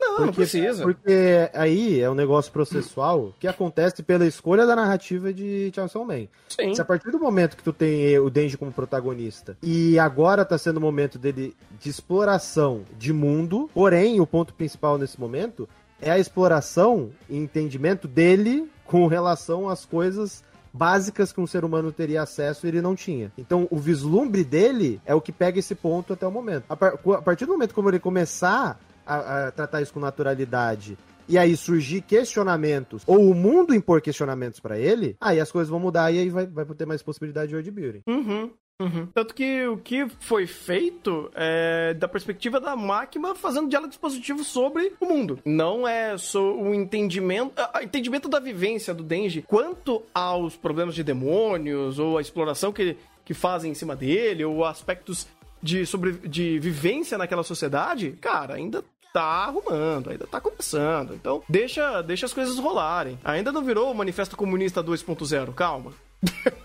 Calma. Como não? Calma, o novo terceiro. Será que até o site fechou, mano? Ah, olha só. O, o Louvre já disse. Ou vai esperar chegar no 13. Hum. Eu acho que vai chegar no 13. não, porque também vai ter dois episódios. Putz! Não, mas a gente incrementa um OVA, pô, calma ah, aí. Ah, ah, nasceu um entendi. O OVA, o episódio 13 vai ser a construção do. E, e ó, ó, olha o Big Brain, olha a, a semiótica do negócio. É. O episódio 13 sairia num OVA, um episódio especial, porque 13 especial. Ai, é, meu Deus. É, que isso. Pô, agora, tá agora o Love tá gemendo. O, louco fugiu em tudo, mano. Que isso. Voltando, voltando agora aqui, uhum. eu queria perguntar mais uma parada em episódio a episódio. Vocês gostaram de, de cada episódio? Como eles foram construindo, como terminou? O que, que vocês acharam? No geral, gostei. Os meus problemas já vinham do mangá. Cara, eu achei extremamente divertido. Tipo, não que é divertido o contexto, mas é divertido não, não, a experiência. Não. Ah, sabe? entendi. A experiência Digo... de Chainsaw Man é muito divertida. Tipo, eu achei muito fácil de você ser absorvido pelo mundo. Você tem uma série de aspectos, principalmente de montagem de cena, de construção de direção, storyboard. Tudo que agrega a âmbito de produção é estupidamente bem feito, então ele te emerge com muito mais facilidade e você consegue vivenciar passo a passo de uma forma muito mais fluida. Tanto que eu até brinquei, esse daqui é o Jujutsu bom, esse daqui é o Jujutsu que deu certo para mim. esse daqui, eu consigo ah, me divertir. Não viu, ele tava indo bem, né, Ortigas? Ele tava indo bem. Tava indo bem. Ele não tava indo bem, aí foi inventar. Verdade, não, do sangue da camisa do primeiro ah, episódio, foi... não. Ah, ele foi inventar chore, moda. Num quadro ele tá certo, no outro quadro não tem mais sangue, pô. Ele não viu isso no primeiro episódio, não. Pra abrir a boca pra falar merda de Jujutsu aí, não. Não, não, não, não dá, pô. Não dá. Eu não ia falar nada, eu ia ficar quieto. O modelo, o modelo em CG não tinha sangue em cima, cara. Oh, é meu foda, né? Deus. Né? Olha, olha esse erro de continuidade, pô. Pô, esse... depois o Caralho, esse erro de continuidade eu vou ter que dar zero. Oh, e depois o cara vem em Classroom of the Elite e falar que o cara tá em cima do outro, porra, na corrida. Aí é foda, mano. Aí Nossa. tu que tá complementando, mas beleza. Ah, não, ali, ali... Mas não, é errado. Fato, mas aí não pode do... entregar o ouro, pô. Olha pra quem tá entregando o ouro. Ai, meu Deus. Mas de, de qualquer forma, cara, é... eu acho que ele agrega muito na, na experimentação dele. Você consegue adentrar em Chainsaw Man com muita facilidade e ele te absorve fácil as cenas e você consegue comprar bem a, a conversa que ele te traz, a perspectiva do Denji. Denji, para mim, é o MVP daqui, de longe. Então eu tô gostando bastante do que eu tô vendo em Chainsaw Man, cara. E, e tu, Igor? Cara, eu tô gostando, mas aí tem um ponto foda, cara. Porque, tipo, é... a produção dele é tão boa, mas tão boa, que é muito difícil tu ter qualquer nível de antipatia pelo que tu tá vendo na tua tela. Então, tipo, é, é, lindo demais. E aí tem o agravante, pô, a abertura é fantástica. Tá, Igor, mas como isso influencia o teu ponto? Cara, é impossível você não ter o um mínimo de empatia pelo Denji e pela Power depois da dancinha no final. É impossível, pô. Tu vai ser. Ali é o ponto de divisão entre a imparcialidade para a completa parcialidade. Não existe. Não existe nem a ter, não é aquilo. Então, tipo, quando eu vejo aqueles personagens, eu vejo a abertura e falo, pô, beleza, já estou engajado emocionalmente, estou interessado nisso daqui. E tu vê a montagem, de, a qualidade dos detalhes e da produção, tu fala, pô, não tem erro. E quando tu tem o beabá da estrutura básica de um shonen, que é colocar o passado triste no primeiro episódio e veicular as dificuldades do personagem, aí tu faz toda a construção de build up para falar, ó, oh, aquele personagem sofreu, sofreu, sofreu, você fica empático com ele, você fala, pô, eu quero que esse personagem consiga. Aí vem a batalha final, resolve e consegue passar por um obstáculo. Pô, padrãozão de shounen. Mas funciona bem pra cacete. Por quê? Porque é bem produzido. Porque uhum. a estrutura é basicona. Então, tipo, o que eu gosto de Chainsaw Man é que eles têm personagens carismáticos, ele tem uma produção extremamente foda, e o roteiro ele não é nenhum absurdo, mas ele é estruturalmente simples e funcional. E, cara, pra Chainsaw Man é perfeito, pô. Eu não quero nada além disso. Uhum. Simplesmente comunista, né, Igor? Ele funciona. Peraí, é. peraí, peraí. Como Chainsaw Man é funcional e é um anime comunista, isso não faz sentido. Pois é, velho. Não tem isso. isso não faz sentido. É a desconstrução do comunismo. ah, é, tá, é que, é que, cara, eu, eu acho. Eu, eu, hum. eu tive a mesma, a mesma noção do, do Igor. Eu gostei muito da abertura, gostei muito do primeiro episódio, só que para mim todo episódio eles estão, sei lá, tipo, tá faltando alguma coisa, tá entendendo? Todo episódio. Sabe o que tá faltando? Parece que, ele, parece que ele não consegue entregar tudo que ele poderia, tá ligado? Tipo, eu vou te dar exemplo do primeiro episódio. O primeiro episódio, eu não gostei muito do final por um único detalhezinho pequenininho que eu acho que até aí vai até ser pessoal no caso. Não tem, eu vou até descrever aqui assim, no finalzinho lá, quando ele vai se transformar puxando o negocinho no, no, no peito dele, da motosserra pra chegar e se transformar. Tipo, no, aí a gente já sabia que ele tava com poder e que ele ia ganhar a luta independente do que acontecesse, não é isso? Porra, tava tocando uma insert, uma muito da hora, tá ligado? Com tudo ali do passado do Push e tudo. Porra, eu gostei pra caralho. Foi, porra, velho, do caralho, hype, hype, hype, hype. Aí eles cortam tudo. Aí eu pensei, não, peraí, calma aí, eu já sei que ele vai, vai voltar, tá ligado? Não precisa ter esse corte. Só que aí esse corte é pro barulhinho da motosserra. Tipo, na hora eu fiquei motiltado, tá ligado? Tu, tu, tu bota fé que, tipo, eu, né, nessa hora aí, se não falassem pra mim, eu já tinha ficado puto que o. Quem foi que falou? Na verdade, acho que foi o Whisky. Mano, tu me explicou essa parada aí. Eu falei, cara, porra, tipo, não sei se precisava exatamente parar pra esse barulhinho, tá entendendo? Não sei se foi a melhor decisão. Obviamente, pra uma pessoa que já leu o mangá, já sabe de tudo, tá ligado? Eu não sabia de porra nenhuma ele, porra, ficou bacana, ficou satisfeito, tava esperando, hypou, mas pra mim cortou o clima, tá entendendo? O cada barulho o, o, chat, o, o, chat mandando interrogação. mas eu vou explicar, o chat, o chat não entendeu, eu vou explicar pra vocês, chat. Você fala Tiaguês? Vai, vai lá e fala... Oh, eu vai, vou traduzir vai, pra vocês, o que o Thiago tá colocando. Hum daquele momento tinha feito toda uma construção de empatia com o personagem, fazendo o traduzindo o hype que o Thiago falou, traduzindo essa traduzindo para vocês, é tipo, tinha feito uma construção de que aquele momento seria um momento de reviravolta, que ele voltou, agora ele tá com o poder da serra elétrica e agora ele vai macetar todos os zumbizinhos. Pro Thiago não faz sentido ele ficar parado, esperar os zumbis atacar ele, sendo que ele tinha poder suficiente para destroçar todos eles, em prol de você ter o efeito sonoro da serra elétrica macetando eles, explodindo eles o que visualmente é mais impactante, mas não é tão realístico quanto ele macetar todo mundo um por vez que pulou em cima dele. Porque depois ele fez isso com todo mundo. É essencialmente isso. E teve a, e teve a quebra lá do, do da, da, da, trilha sonora. Tipo, acho que o que mais me pegou não foi nessa lógica toda por trás. Foi a quebra da Insert Song pra parar e fazer o barulhinho da motosserra ligando. Sim, tá porque aí tira o impacto. Tira, é, tira.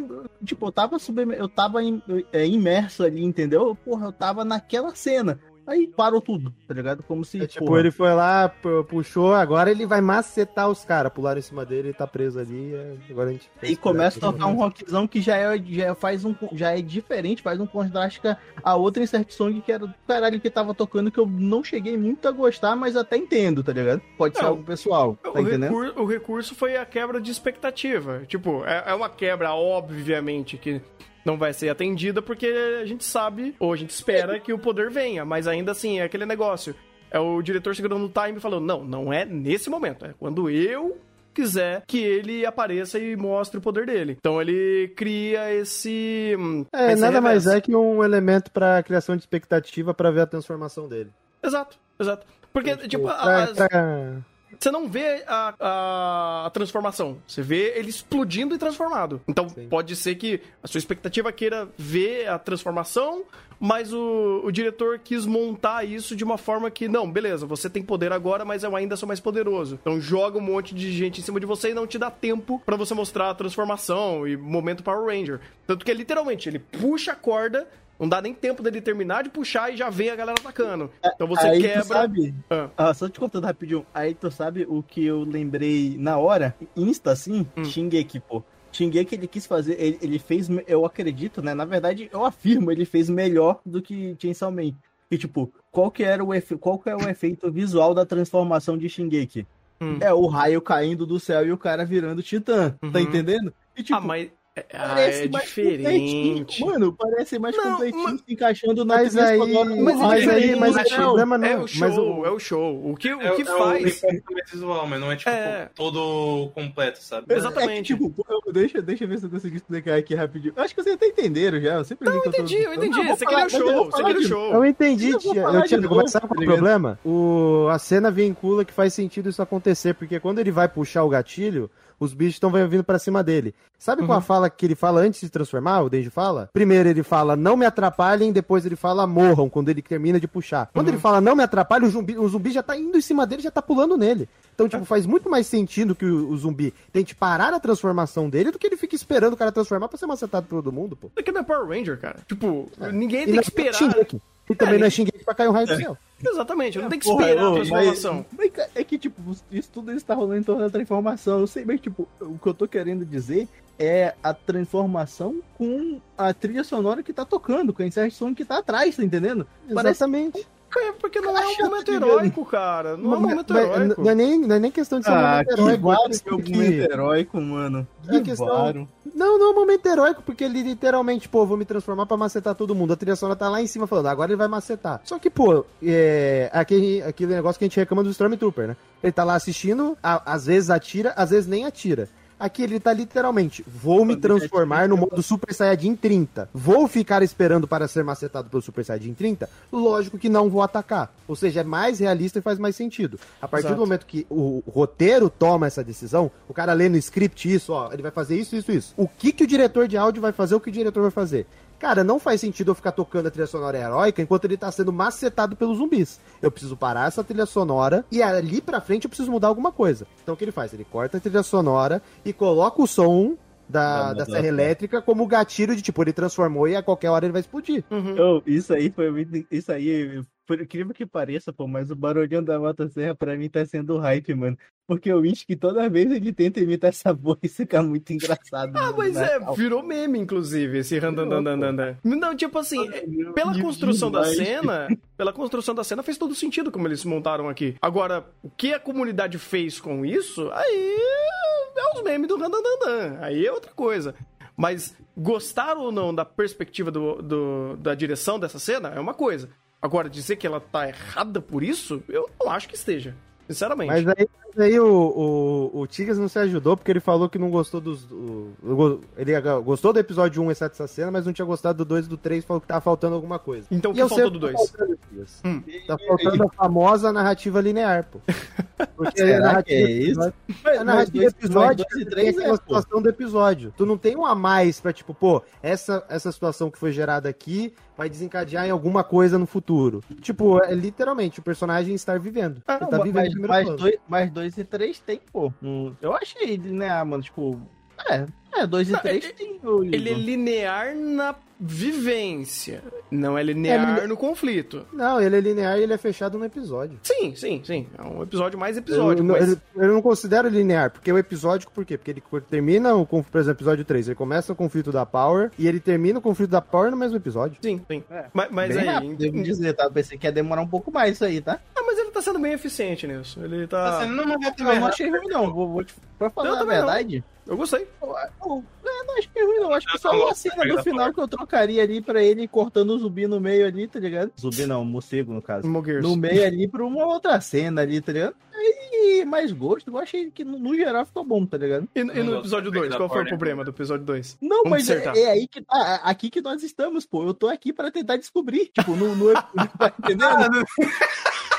No bingo, bingo de problema que o Thiago achou no episódio que nem ele sabe. Não, Vamos, não é problema, é, não é problema, vocês usam a palavra errada, é o que está faltando, tá entendendo? É, bingo é de que isso. falta em Chainsaw Man, pro é, é pra Tigre isso, é, é pra isso que eu tô, é pra isso que eu tô aqui, porra, né? Cara, sinceramente, lá e achou que eu achando que tinha psicólogo pra ler tua mente descobrir, pô. Eu, eu poderia responder o que você quer ouvir e o que o anime poderia entregar mais. Tem essas duas respostas. O que o anime poderia é. entregar mais é, de fato, profundidade. Mas, eu não acho que ele precisa. Sinceramente, eu não acho que ele precisa ser muito mais complexo do que ele já é. Ele não precisa abrir muito mais arestas sobre temáticas e perspectivas e até mais dar mais questionamento pro próprio Denji. Para mim já tá ótimo do jeito que tá. Extremamente funcional. Agora o que você quer ouvir é que Chainsaw Man deveria ser mais Shingeki. Ah, mais dedo aí... do cu e gritaria. Não, mas aí frase equivocada, hein? Que frase equivocada, tá? Hum. E é a mesma coisa que tu falar, não, então tu quer que o Sawano faça todos os animes do Japão. Sim, Sim. É, eu quero. Sim, não. Eu Isso é uma coisa que ele quer, outra que ele precisa fazer. Então, então, tá entendendo? Imagina o Sawano fazendo a number run dele. De... Mas, eu não, mas eu acho que eu não queria Shingeki ali, tá ligado? Que ele fosse mais Shingeki. Não gostei de Jujutsu, tá ligado? E falaram que eu não ia gostar, mano. Eu gostei de Jujutsu. Então, não sei. Eu acho que. Eu, eu, eu acho que eu fico mais com a tua primeira resposta.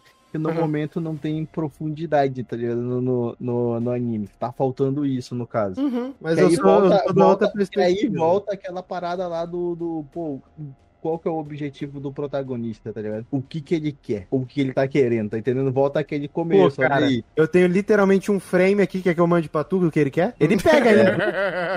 Sim, pode é pegar ainda, tá? Pronto, aqui. Ele é destinado, tá? Ele Pera quase morreu conseguiu o objetivo isso, dele. É foda. Acabou, acabou de dar 18 horas e o cara tá querendo já Pronto, mandar é isso. É aqui. isso. Resolvido. Pedido, Resolvido. Na, aqui, aqui em cena está sendo mostrado também, na live está sendo mostrado. É, é isso que ele quer. Resolvido. É, é resolvido. Não, Mas... você tá perguntando toda hora qual que é o objetivo dele. O objetivo dele é aquele, pô. Tá aí, ele fala toda hora. Ele tá tipo Naruto. Naruto toda hora fala, não, quero ser o Hokage. Ele fala, toda hora eu quero. É. Ele quer. Ele quer, ué. Esse, esse, é o objetivo Hokage dele. Tá, tá é, certo. Esse é o jeito Pela demônio dele de ter. Pela perspectiva dele, ele tá extremamente certo. Mas é aquela coisa que o Enia fala. Você pode estar certo, não quer dizer que você tá correto. Pra ele, tá certo. Ai, ai. E do episódio 3, tem mais alguma coisa? Acho que o Tio eu, eu não. não. Eu não. Então, então, Rafa, quer trazer, quer trazer o passado complexo e profundo da Power? Ah, força Power, bicho. ah, mano. É, é, agora, é, agora, que a gente vai falar de personagem, é, mano? Ah, mano. Power? Não, mano. Não, tipo, Power é até... Power. Mano, mano, tipo, o pessoal fala, ah, o pessoal que assiste, no caso, né? Perdão, que lê. Não que assiste, eu também tô assistindo, porra. Não tem como ele saber mais do que eu. O Rafa também tá lendo, viu? Sim. Então, mano, o pessoal que lê fala, a Power é melhor, não sei o que, não sei o que, não sei o que lá, mano. Mas, cara, agora é pobrezinha, para com isso. Que peraí, qual, qual adjetivo que você usou? Esquisita. Então parabéns, tá entendeu completamente bem parabéns. o personagem. Parabéns. Ah, parabéns, parabéns. Aí não pode personagem, você defendeu o personagem em todos os aspectos possíveis e imagináveis. Parabéns, Thiago. Não parabéns. tem elogio maior do que se chamar ela de esquisita. É, é a mesma coisa. Pô, Jojo é meio é bizarro, né? elogio, né? É, mano. Pois é, é Jojo é bizarro demais, cara. Caraca, mano. Cara, mas esse é o ponto. Se ele tá querendo evocar tal sentimento ou criar tal aspecto, e pode ser um aspecto que para algumas pessoas é negativo, ele faz bem. Parabéns, a obra chegou no seu objetivo. É, foi o que eu falei do Denji, pô. Ele, é, ele, ele em muitos momentos é antipático. E que bom que ele é antipático, porque ele precisa ser, pô. Olha é. os traços de personalidade dele. Exato. E é, é, obviamente, a Power também é esquisita. Olha os traços de personalidade dela, pô. Uhum. Então não tem elogio maior, pô. Parabéns, Thiago conseguiu defender perfeitamente bem personagem. o personagem aqui acabou, mano. Aqui acabou. Não, mas é tu aquele negócio. Tu defendeu, cara. É você, você, tem, você tem um aspecto pessoal e o aspecto da obra. Se pessoalmente aquilo te invocou um sentimento que é negativo e você não queria ter esse sentimento negativo, azar o seu.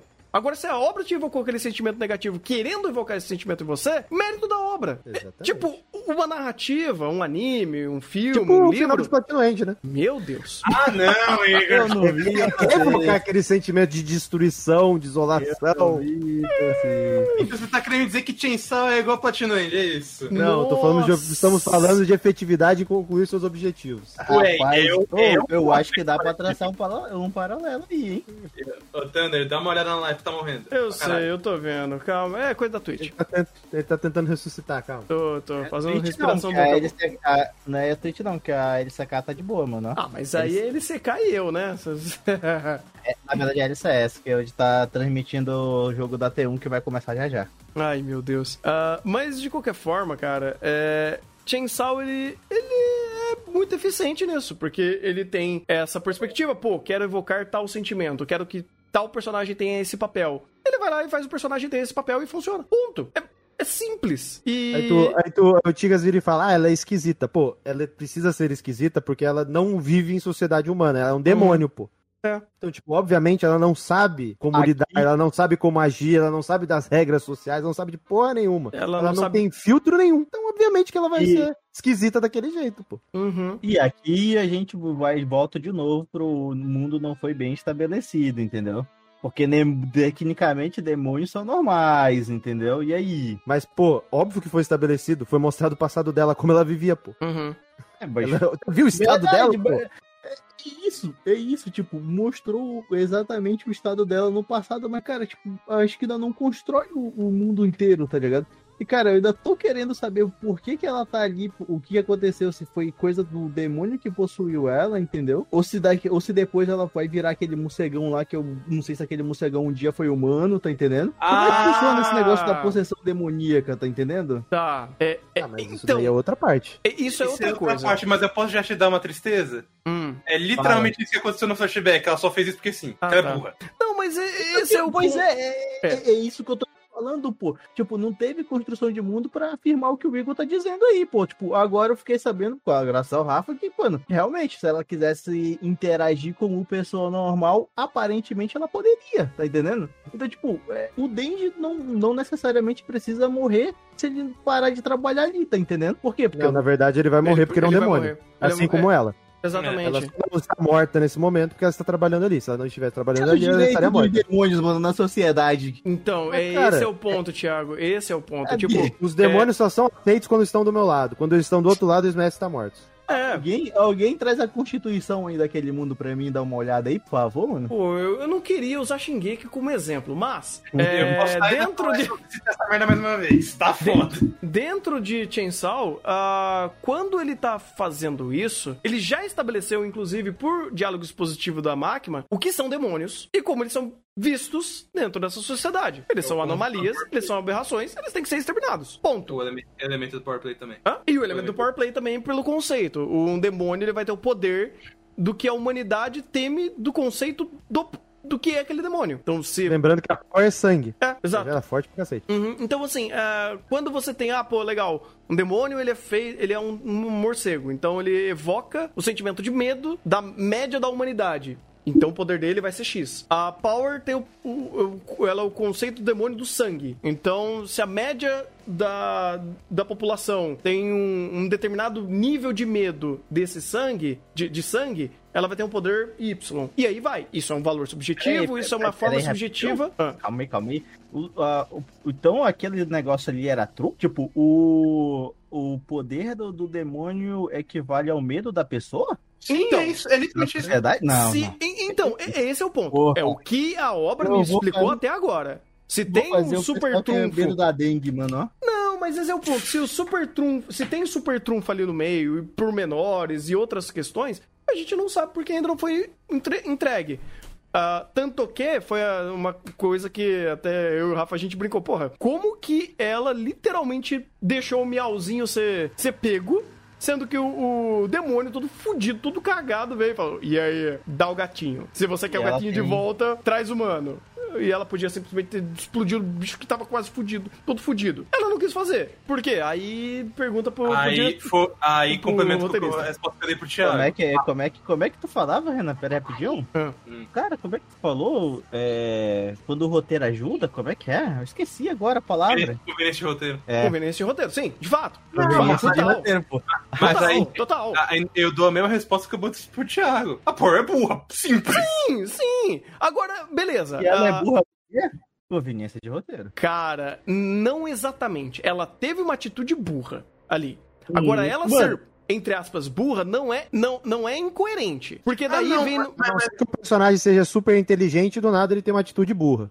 Exato. É, exatamente. Mas, Tipo, é- é quebra, mas se ela é construída dessa maneira, não. Mas esse é o ponto, porque é, é uma, uma outro aspecto. Porque assim, não é o personagem sendo burro por ser burro. É o personagem não agindo por falta de motivação. Aí é um outro aspecto, porque o fato dela não agir por causa do gatinho tá sendo sendo pego pelo, pelo morcego e ela só vai fazer algo depois, sub- se subvertendo a ele pra ela salvar o gato. Então, peraí, ela não agiu naquele momento, mas depois ela falou: Porra, eu acho que o gato é importante pra mim, né? Ah, eu vou tentar fazer o que o, o morcego lá falou, trazer uns humanos aqui pra ele comer e é isso aí. Batman queria, tá ligado? Eu vou fazer o que o Batman queria. Você não entendeu a, a metalinguagem de Fujimoto ali. Ai, meu Deus. Ela Ah, fez a associação com Hum. os desejos do Denji. Ela falou, pô, tudo que eu tenho é melzinho. Tudo, tudo que o Denji tem é o quê? Teta.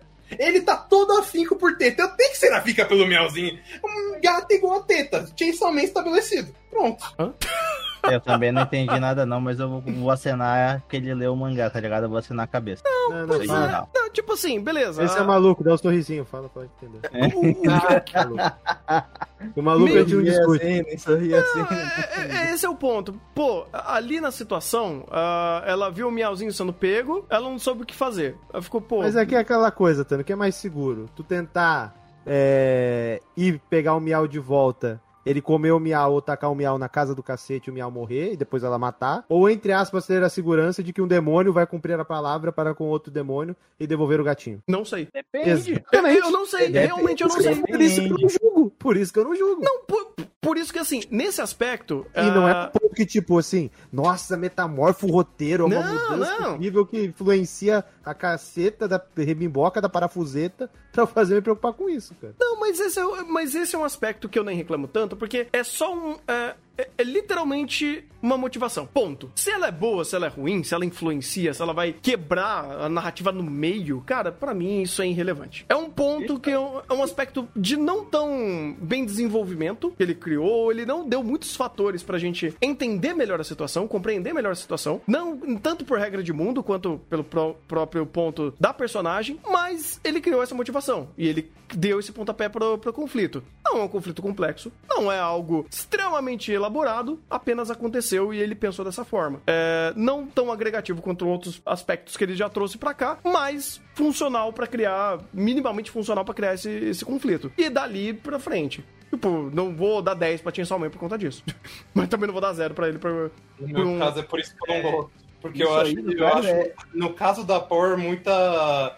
Muita exceção de roteiro, tipo, ah, não, a gente não segue isso, mas agora que vai com ela, vai seguir assim, porque Então é- acelera o processo. Eu, concessões. eu- eu não gosto dessa parte da Power, acho muito chatinha. É, é muita concessão. Porque, tipo, sei lá, em, em contraste ao que foi os conflitos do Dendy, muito melhor elaborados, o da Power só aconteceu. E também não Mas olha precisava quanto ser. tempo tu tem, né?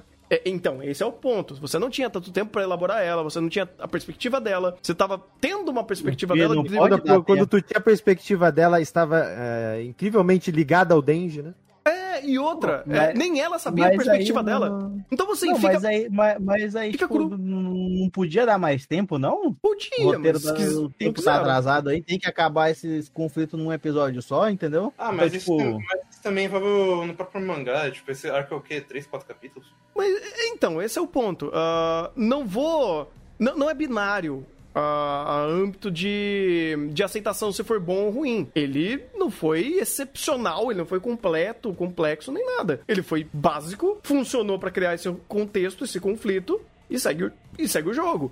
Se isso vai dar mais camadas no futuro, explicar melhor a perspectiva da Power e, e- e dar mais respaldo pra ação, aí é outra coisa. Mas Pronto. Isso aí eu acho que é, é do jeito que falou, só que também no outro lado, que é o do Power Play, né, mano? Uhum. Também. É, tipo, aparecer daqui a dois episódios ela manipulando o sangue do, de um outro demônio, tá ligado? Depois já vai ficar meio esquisito, tá entendendo? E, e então, isso tipo, concordo. entende que eles criaram uma armadilha que eles não sei se vão conseguir se livrar mais pra frente? pode só ser esquecido, porque, por exemplo, uh, eu não sei como deixa eles comigo, vão estabelecer. Deixa comigo que eu lembro, deixa comigo. Não, pode ser, mas esse é o ponto. Uh, o Power Play, eu não sei como vai jogar o Power Play aqui. Eu não sei como que eles vão estabelecer isso. Se o é fixo, se ele é, é, é, é, flu, é flutuante, se ele não existe, se é literalmente quando o roteiro quer, eu não sei. Eu não sei. Eu não sei, inclusive, se esse medidor de terror, de medo que foi estabelecido, ele vai ser respeitado e tem e metrificado. Não sei. A, se a Power não sabia que ela podia dar um cacete no vampiro, no, no morcego antes, ou se ela pode, se ela mostrar esse poder que ela poderia ter dado esse cacete nele e não deu, eu não sei. Mas para esse conflito foi ali. Tipo, aconteceu. Se for metrificar por notas, não é um 10, é um 5, 6, 7. Um 10 não é, não é completo. Não é com. É, não é. Tá mais, tá mais pra 5 do que pra 10, hein, mano? Exatamente. Falar, hein? Mas esse é o ponto. Uh, ele poderia ter uh, melhorado muito mais essa perspectiva por outras arestas. Por o âmbito de construção de mundo, pelo power play, mas ele quis associar isso à perspectiva da Power, que já não é uma perspe perspectiva muito elaborada. Então, o fato dela, ah, esqueci, ah, não quis, ah, depois eu pensei nisso e depois ela agiu, também é válido. Agora, se isso vai ser respaldado pra frente, eu não sei. É, mas eu acho que não dá nem pra tirar como âmbito power play, porque você tem o famoso item refém, né? Uhum. Quando tu tem o item refém, tu tira qualquer segmentação de power play, porque tu basicamente não utiliza um personagem ou um grupo de personagens por conta do, do bendito do refém. É, é que assim. O... Então o que eles fazem nada mais é que. O poder da pessoa, pô, apenas. Que, por não, exemplo, mas aí o ponto é: o ponto é que eles estabelecem duas coisas. Primeiro, eles vão lá e estabelecem empatia pelo gatinho. Uhum. Então eles falam, pô, o que ela tem de importante para ela? Pô, ela entrou lá porque ela quer salvar o gato dela. Então estabeleceu simpatia pelo gato e faz um ponto de equivalência com o o demônio do Denji o Pochita lá. Beleza, já tem um ponto estabelecido. Segundo uhum. ponto, ela é extremamente ingênua. Acho que essa palavra é correta. Uhum. Porque a partir do ponto que ela coloca pro Denji, ela fala toda aquela situação, descreve tudo com detalhes, aí depois vai lá. Aí ela pega, pega ele, dá um trabuco na cabeça dele, fala: Ó, oh, tá aqui o sacrifício aqui, me devolve o meu gato. E é, aí depois ela vira e fala: Denji, você é muito ingênuo por acreditar em mim. Sendo que ela literalmente foi mais ingênua ainda que acreditou na porra do morcego. Uhum. Ou seja, dois tapados ingênuos. Então, Sim. tipo, o próprio contexto já segmenta duas coisas. Primeiro, que ela tem empatia pelo gato, ou seja, ela não colocaria o gato em risco. Então, se eu tenho um jeito de resolver isso aqui, matando a outra pessoa que não tem nada a ver comigo, eu vou matar essa outra pessoa, você me devolve o gato, certo? Então Sim. você já tá. Você tem a resolução da situação ali. E ela é ingênua de, de acreditar no bicho que realmente ia cumprir a promessa. Então, tipo, só pelo contexto já não teria necessidade de ter porradaria, porque o contexto não é vinculado à porradaria. Só foi vinculado posteriormente porque, que, incrivelmente, o cara não cumpriu, né? Que estranho, né? Um demônio Nossa, não cumpriu é. essa promessa. É, Mas, assim, uma quebra absurda, inesper, inesperado, diria, né? Mas não, esse mas, é o ponto. Mas, é... mas aí que tá, o, o, Igor. Tem situações assim que o Power Play só resolve, pô. Como, por exemplo, tô trabalhando com tudo que foi explicado, né? No caso. Eu, eu no caso, já tô. Eu já tô tendendo um pouco mais pro teu lado, mas eu penso no seguinte, por causa que não foi explicado ainda como é que funciona exatamente os poderes, entendeu? Ah, ela consegue quanto criar armas, objetos baseados no sangue dela. Beleza. Mas se as pessoas tiverem mais medo do sangue e ela consegue controlar o sangue dentro das pessoas, eu, tipo, eu tenho outras perguntas antes de chegar nessa conclusão aí, entendeu? Ah, Porque então, essa conclusão é fácil, tá ligado? Tu, hum. tá, tu, tem a mesma tu tem as mesmas perguntas que eu tinha do porquê os, os capitão não usava bancai nos primeiros arcos. Na verdade, o Cubo ele não tinha criado a bancai ainda, então ele não usava. Ele Entendi. tinha o poder lá, só que ele não tinha criado ainda. No caso dela, é literalmente isso. Ela tem o poder, mas a gente não sabe até que ponto vai aquele poder.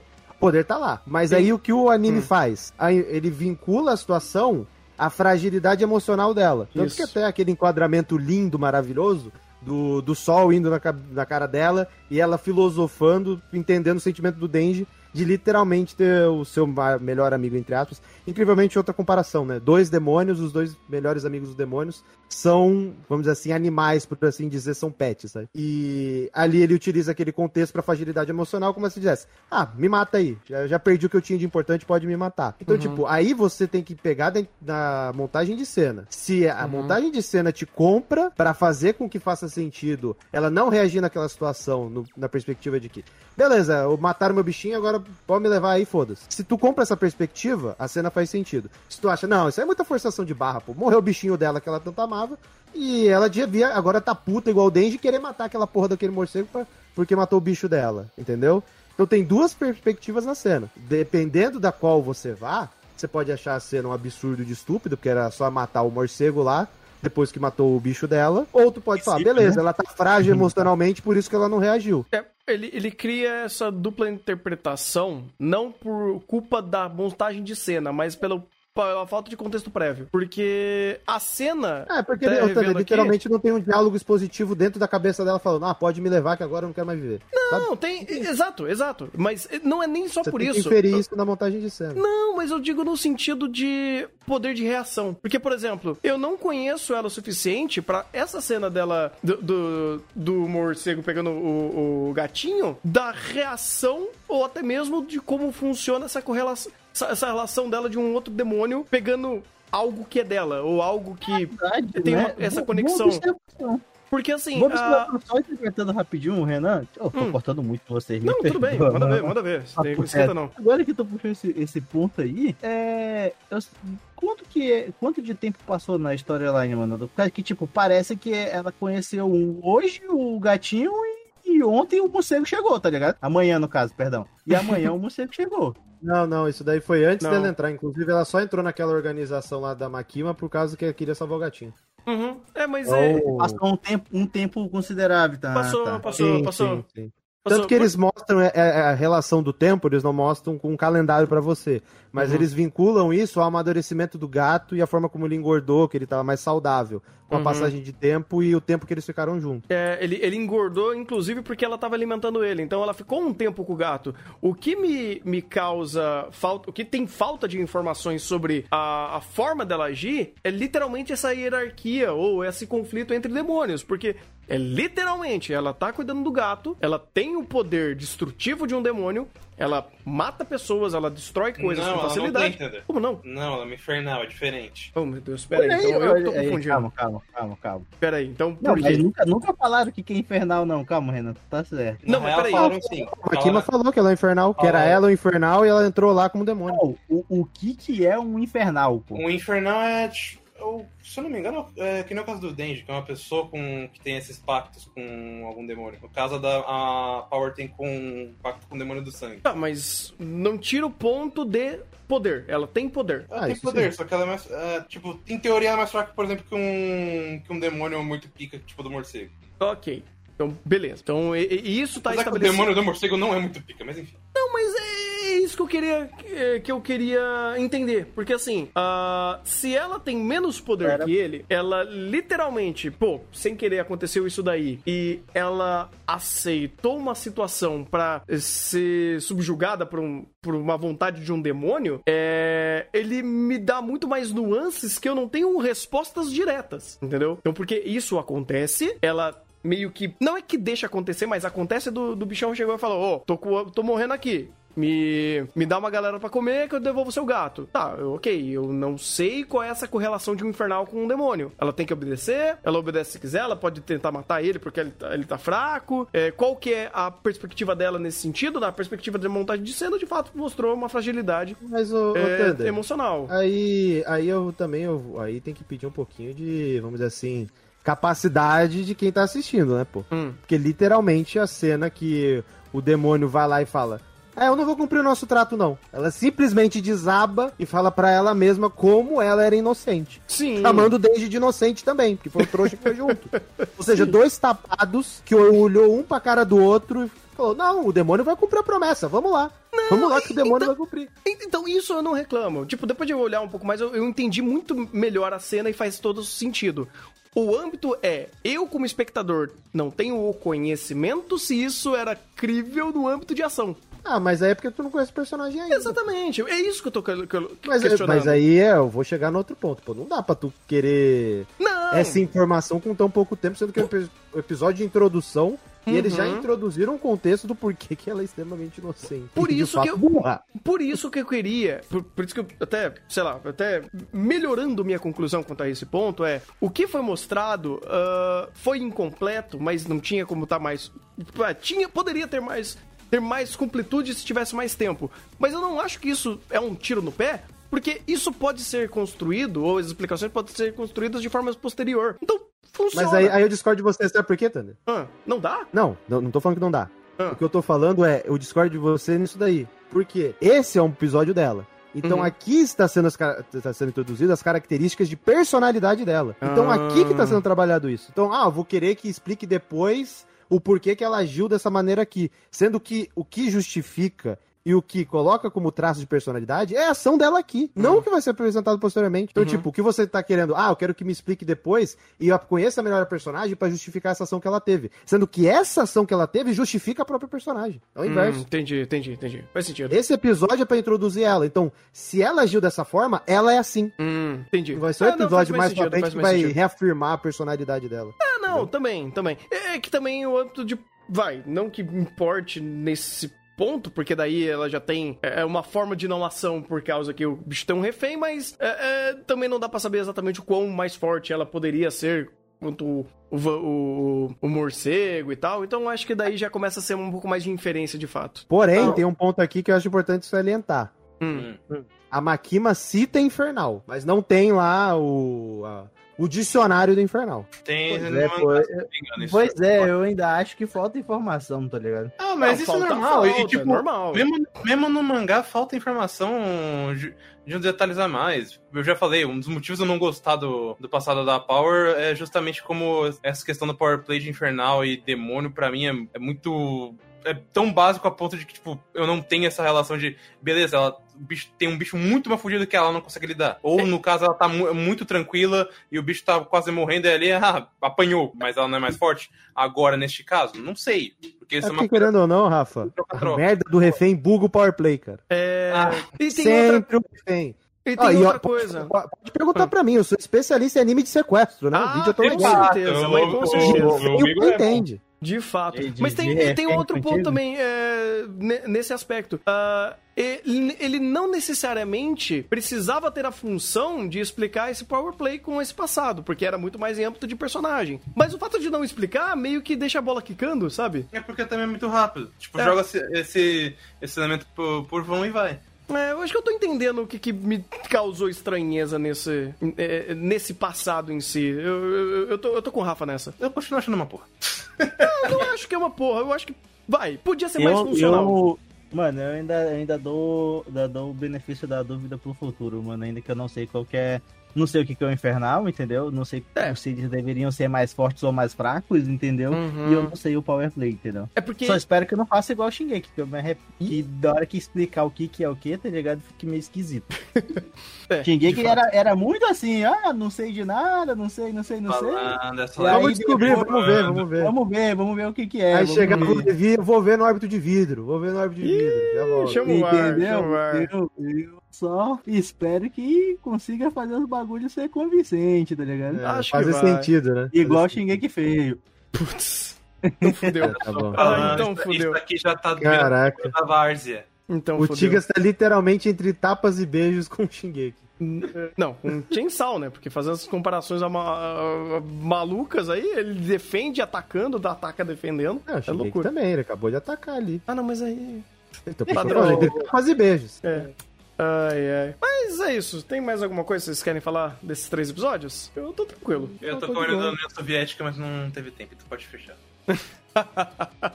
eu tô, tô de boa. Ai, ai. Então é isso. Importa nesse momento a Power dançando. O Denji é, serve ali pra construção de cena. Tá As refer referências de filme na abertura. Pô, As cara, mas, mas aí é uma coisa tu hum. colocar referência, outra coisa é referência fazer sentido. Hum. Porque tu colocar cães de aluguel, sendo que eles são literalmente os cachorrinhos da, da segurança pública, tem muito mais valor do que simplesmente a referência pela referência. Isso é verdade. Porque uma referência que agrega. Colocar referência referência, tu faz lá o take do Shinji lá que não diz nada. Ah, o não, movimento cabeça do Shinji porque é cool. Diz não, muito. O Shinji quer pegar em peitos, é isso que você está falando, Thunder? Não, ele quer. O Shinji quer pegar em peitos. Sim. By Thunder. Clipem isso e mandem pro Kitsune. o Kitsune vai homologar ou não essa frase do Thunder. Não, o áudio do Kitsune já tá pronto. Porra, Thunder, mas aí não dá, né? É, já tá com o áudio pronto, pô. Pô, o Shinji foi fazer uma certa visita, né? Ai, cara. O Thunder achou que o Shinji fez com a Misato, cara. Que isso? É, pois é, né? Mas o negócio da referência é esse. A referência é legal, mas a referência que tem valor e agrega é mais legal ainda. Uhum. E fato. dito isso, o encerramento é Masterpiece. Todas. Qual encerramento é melhor que a abertura? Todos, né? Melhor que a abertura? Todos. Vocês gostaram, mano? Eu achei meio mesmo esse encerramento. Todos, mano. todos. Todos. Não, acho é porque... Prime... O primeiro ficou bacana, eu acho. Tipo, o, esse último que saiu do terceiro episódio, meu amigo, tu gostou disso aí, tem problema. O Ih? cara legit fez o barulho da motosserra lá e falou: Ô, oh, aqui é o encerramento. Eu falei, porra, eu Pô, da hora, velho. Pô, genial, pô. Genial, ele fez a sonopotia no meio da música, pô. Pô, total. Que, que era tão fácil ser músico, mano, hein? O cara mandou dando encerramento, mano. Cara, o cara mandou dando encerramento, velho. Pô, ele mandou tocou o instrumento. Ele mandou o dandandan numa parte específica do encerramento e que aparecia o protagonista metendo a motosserra em todo mundo. Perfeito. Perfeito. Ou Se seja, é 10 de 10? Sonoro. Contexto sonoro, pô. Nossa, e aí sim. o que ele fez? Ele pegou essa parte, ele como, colocou como elemento primordial no vocal que é completamente metal, colocou um quebra-pau no fundo, fez, estourou a bateria, estourou a guitarra, fez a distorção e, e fez com que o sonoro fosse maior. Pô, genial. Ele agregou o estilo musical com o que ele tava querendo colocar na música. Genial. É, genial. Genial. Inclusive, inclusive, essa parte parece muito Yelles do primeiro álbum do Slipknot. Quebra-pau puro. É sobre isso. É sobre isso. sobre isso. Mas é aquela coisa, não basta a referência. A referência tem que fazer sentido. Uhum. Mas, senão é um easter egg. Exatamente. Faz sentido.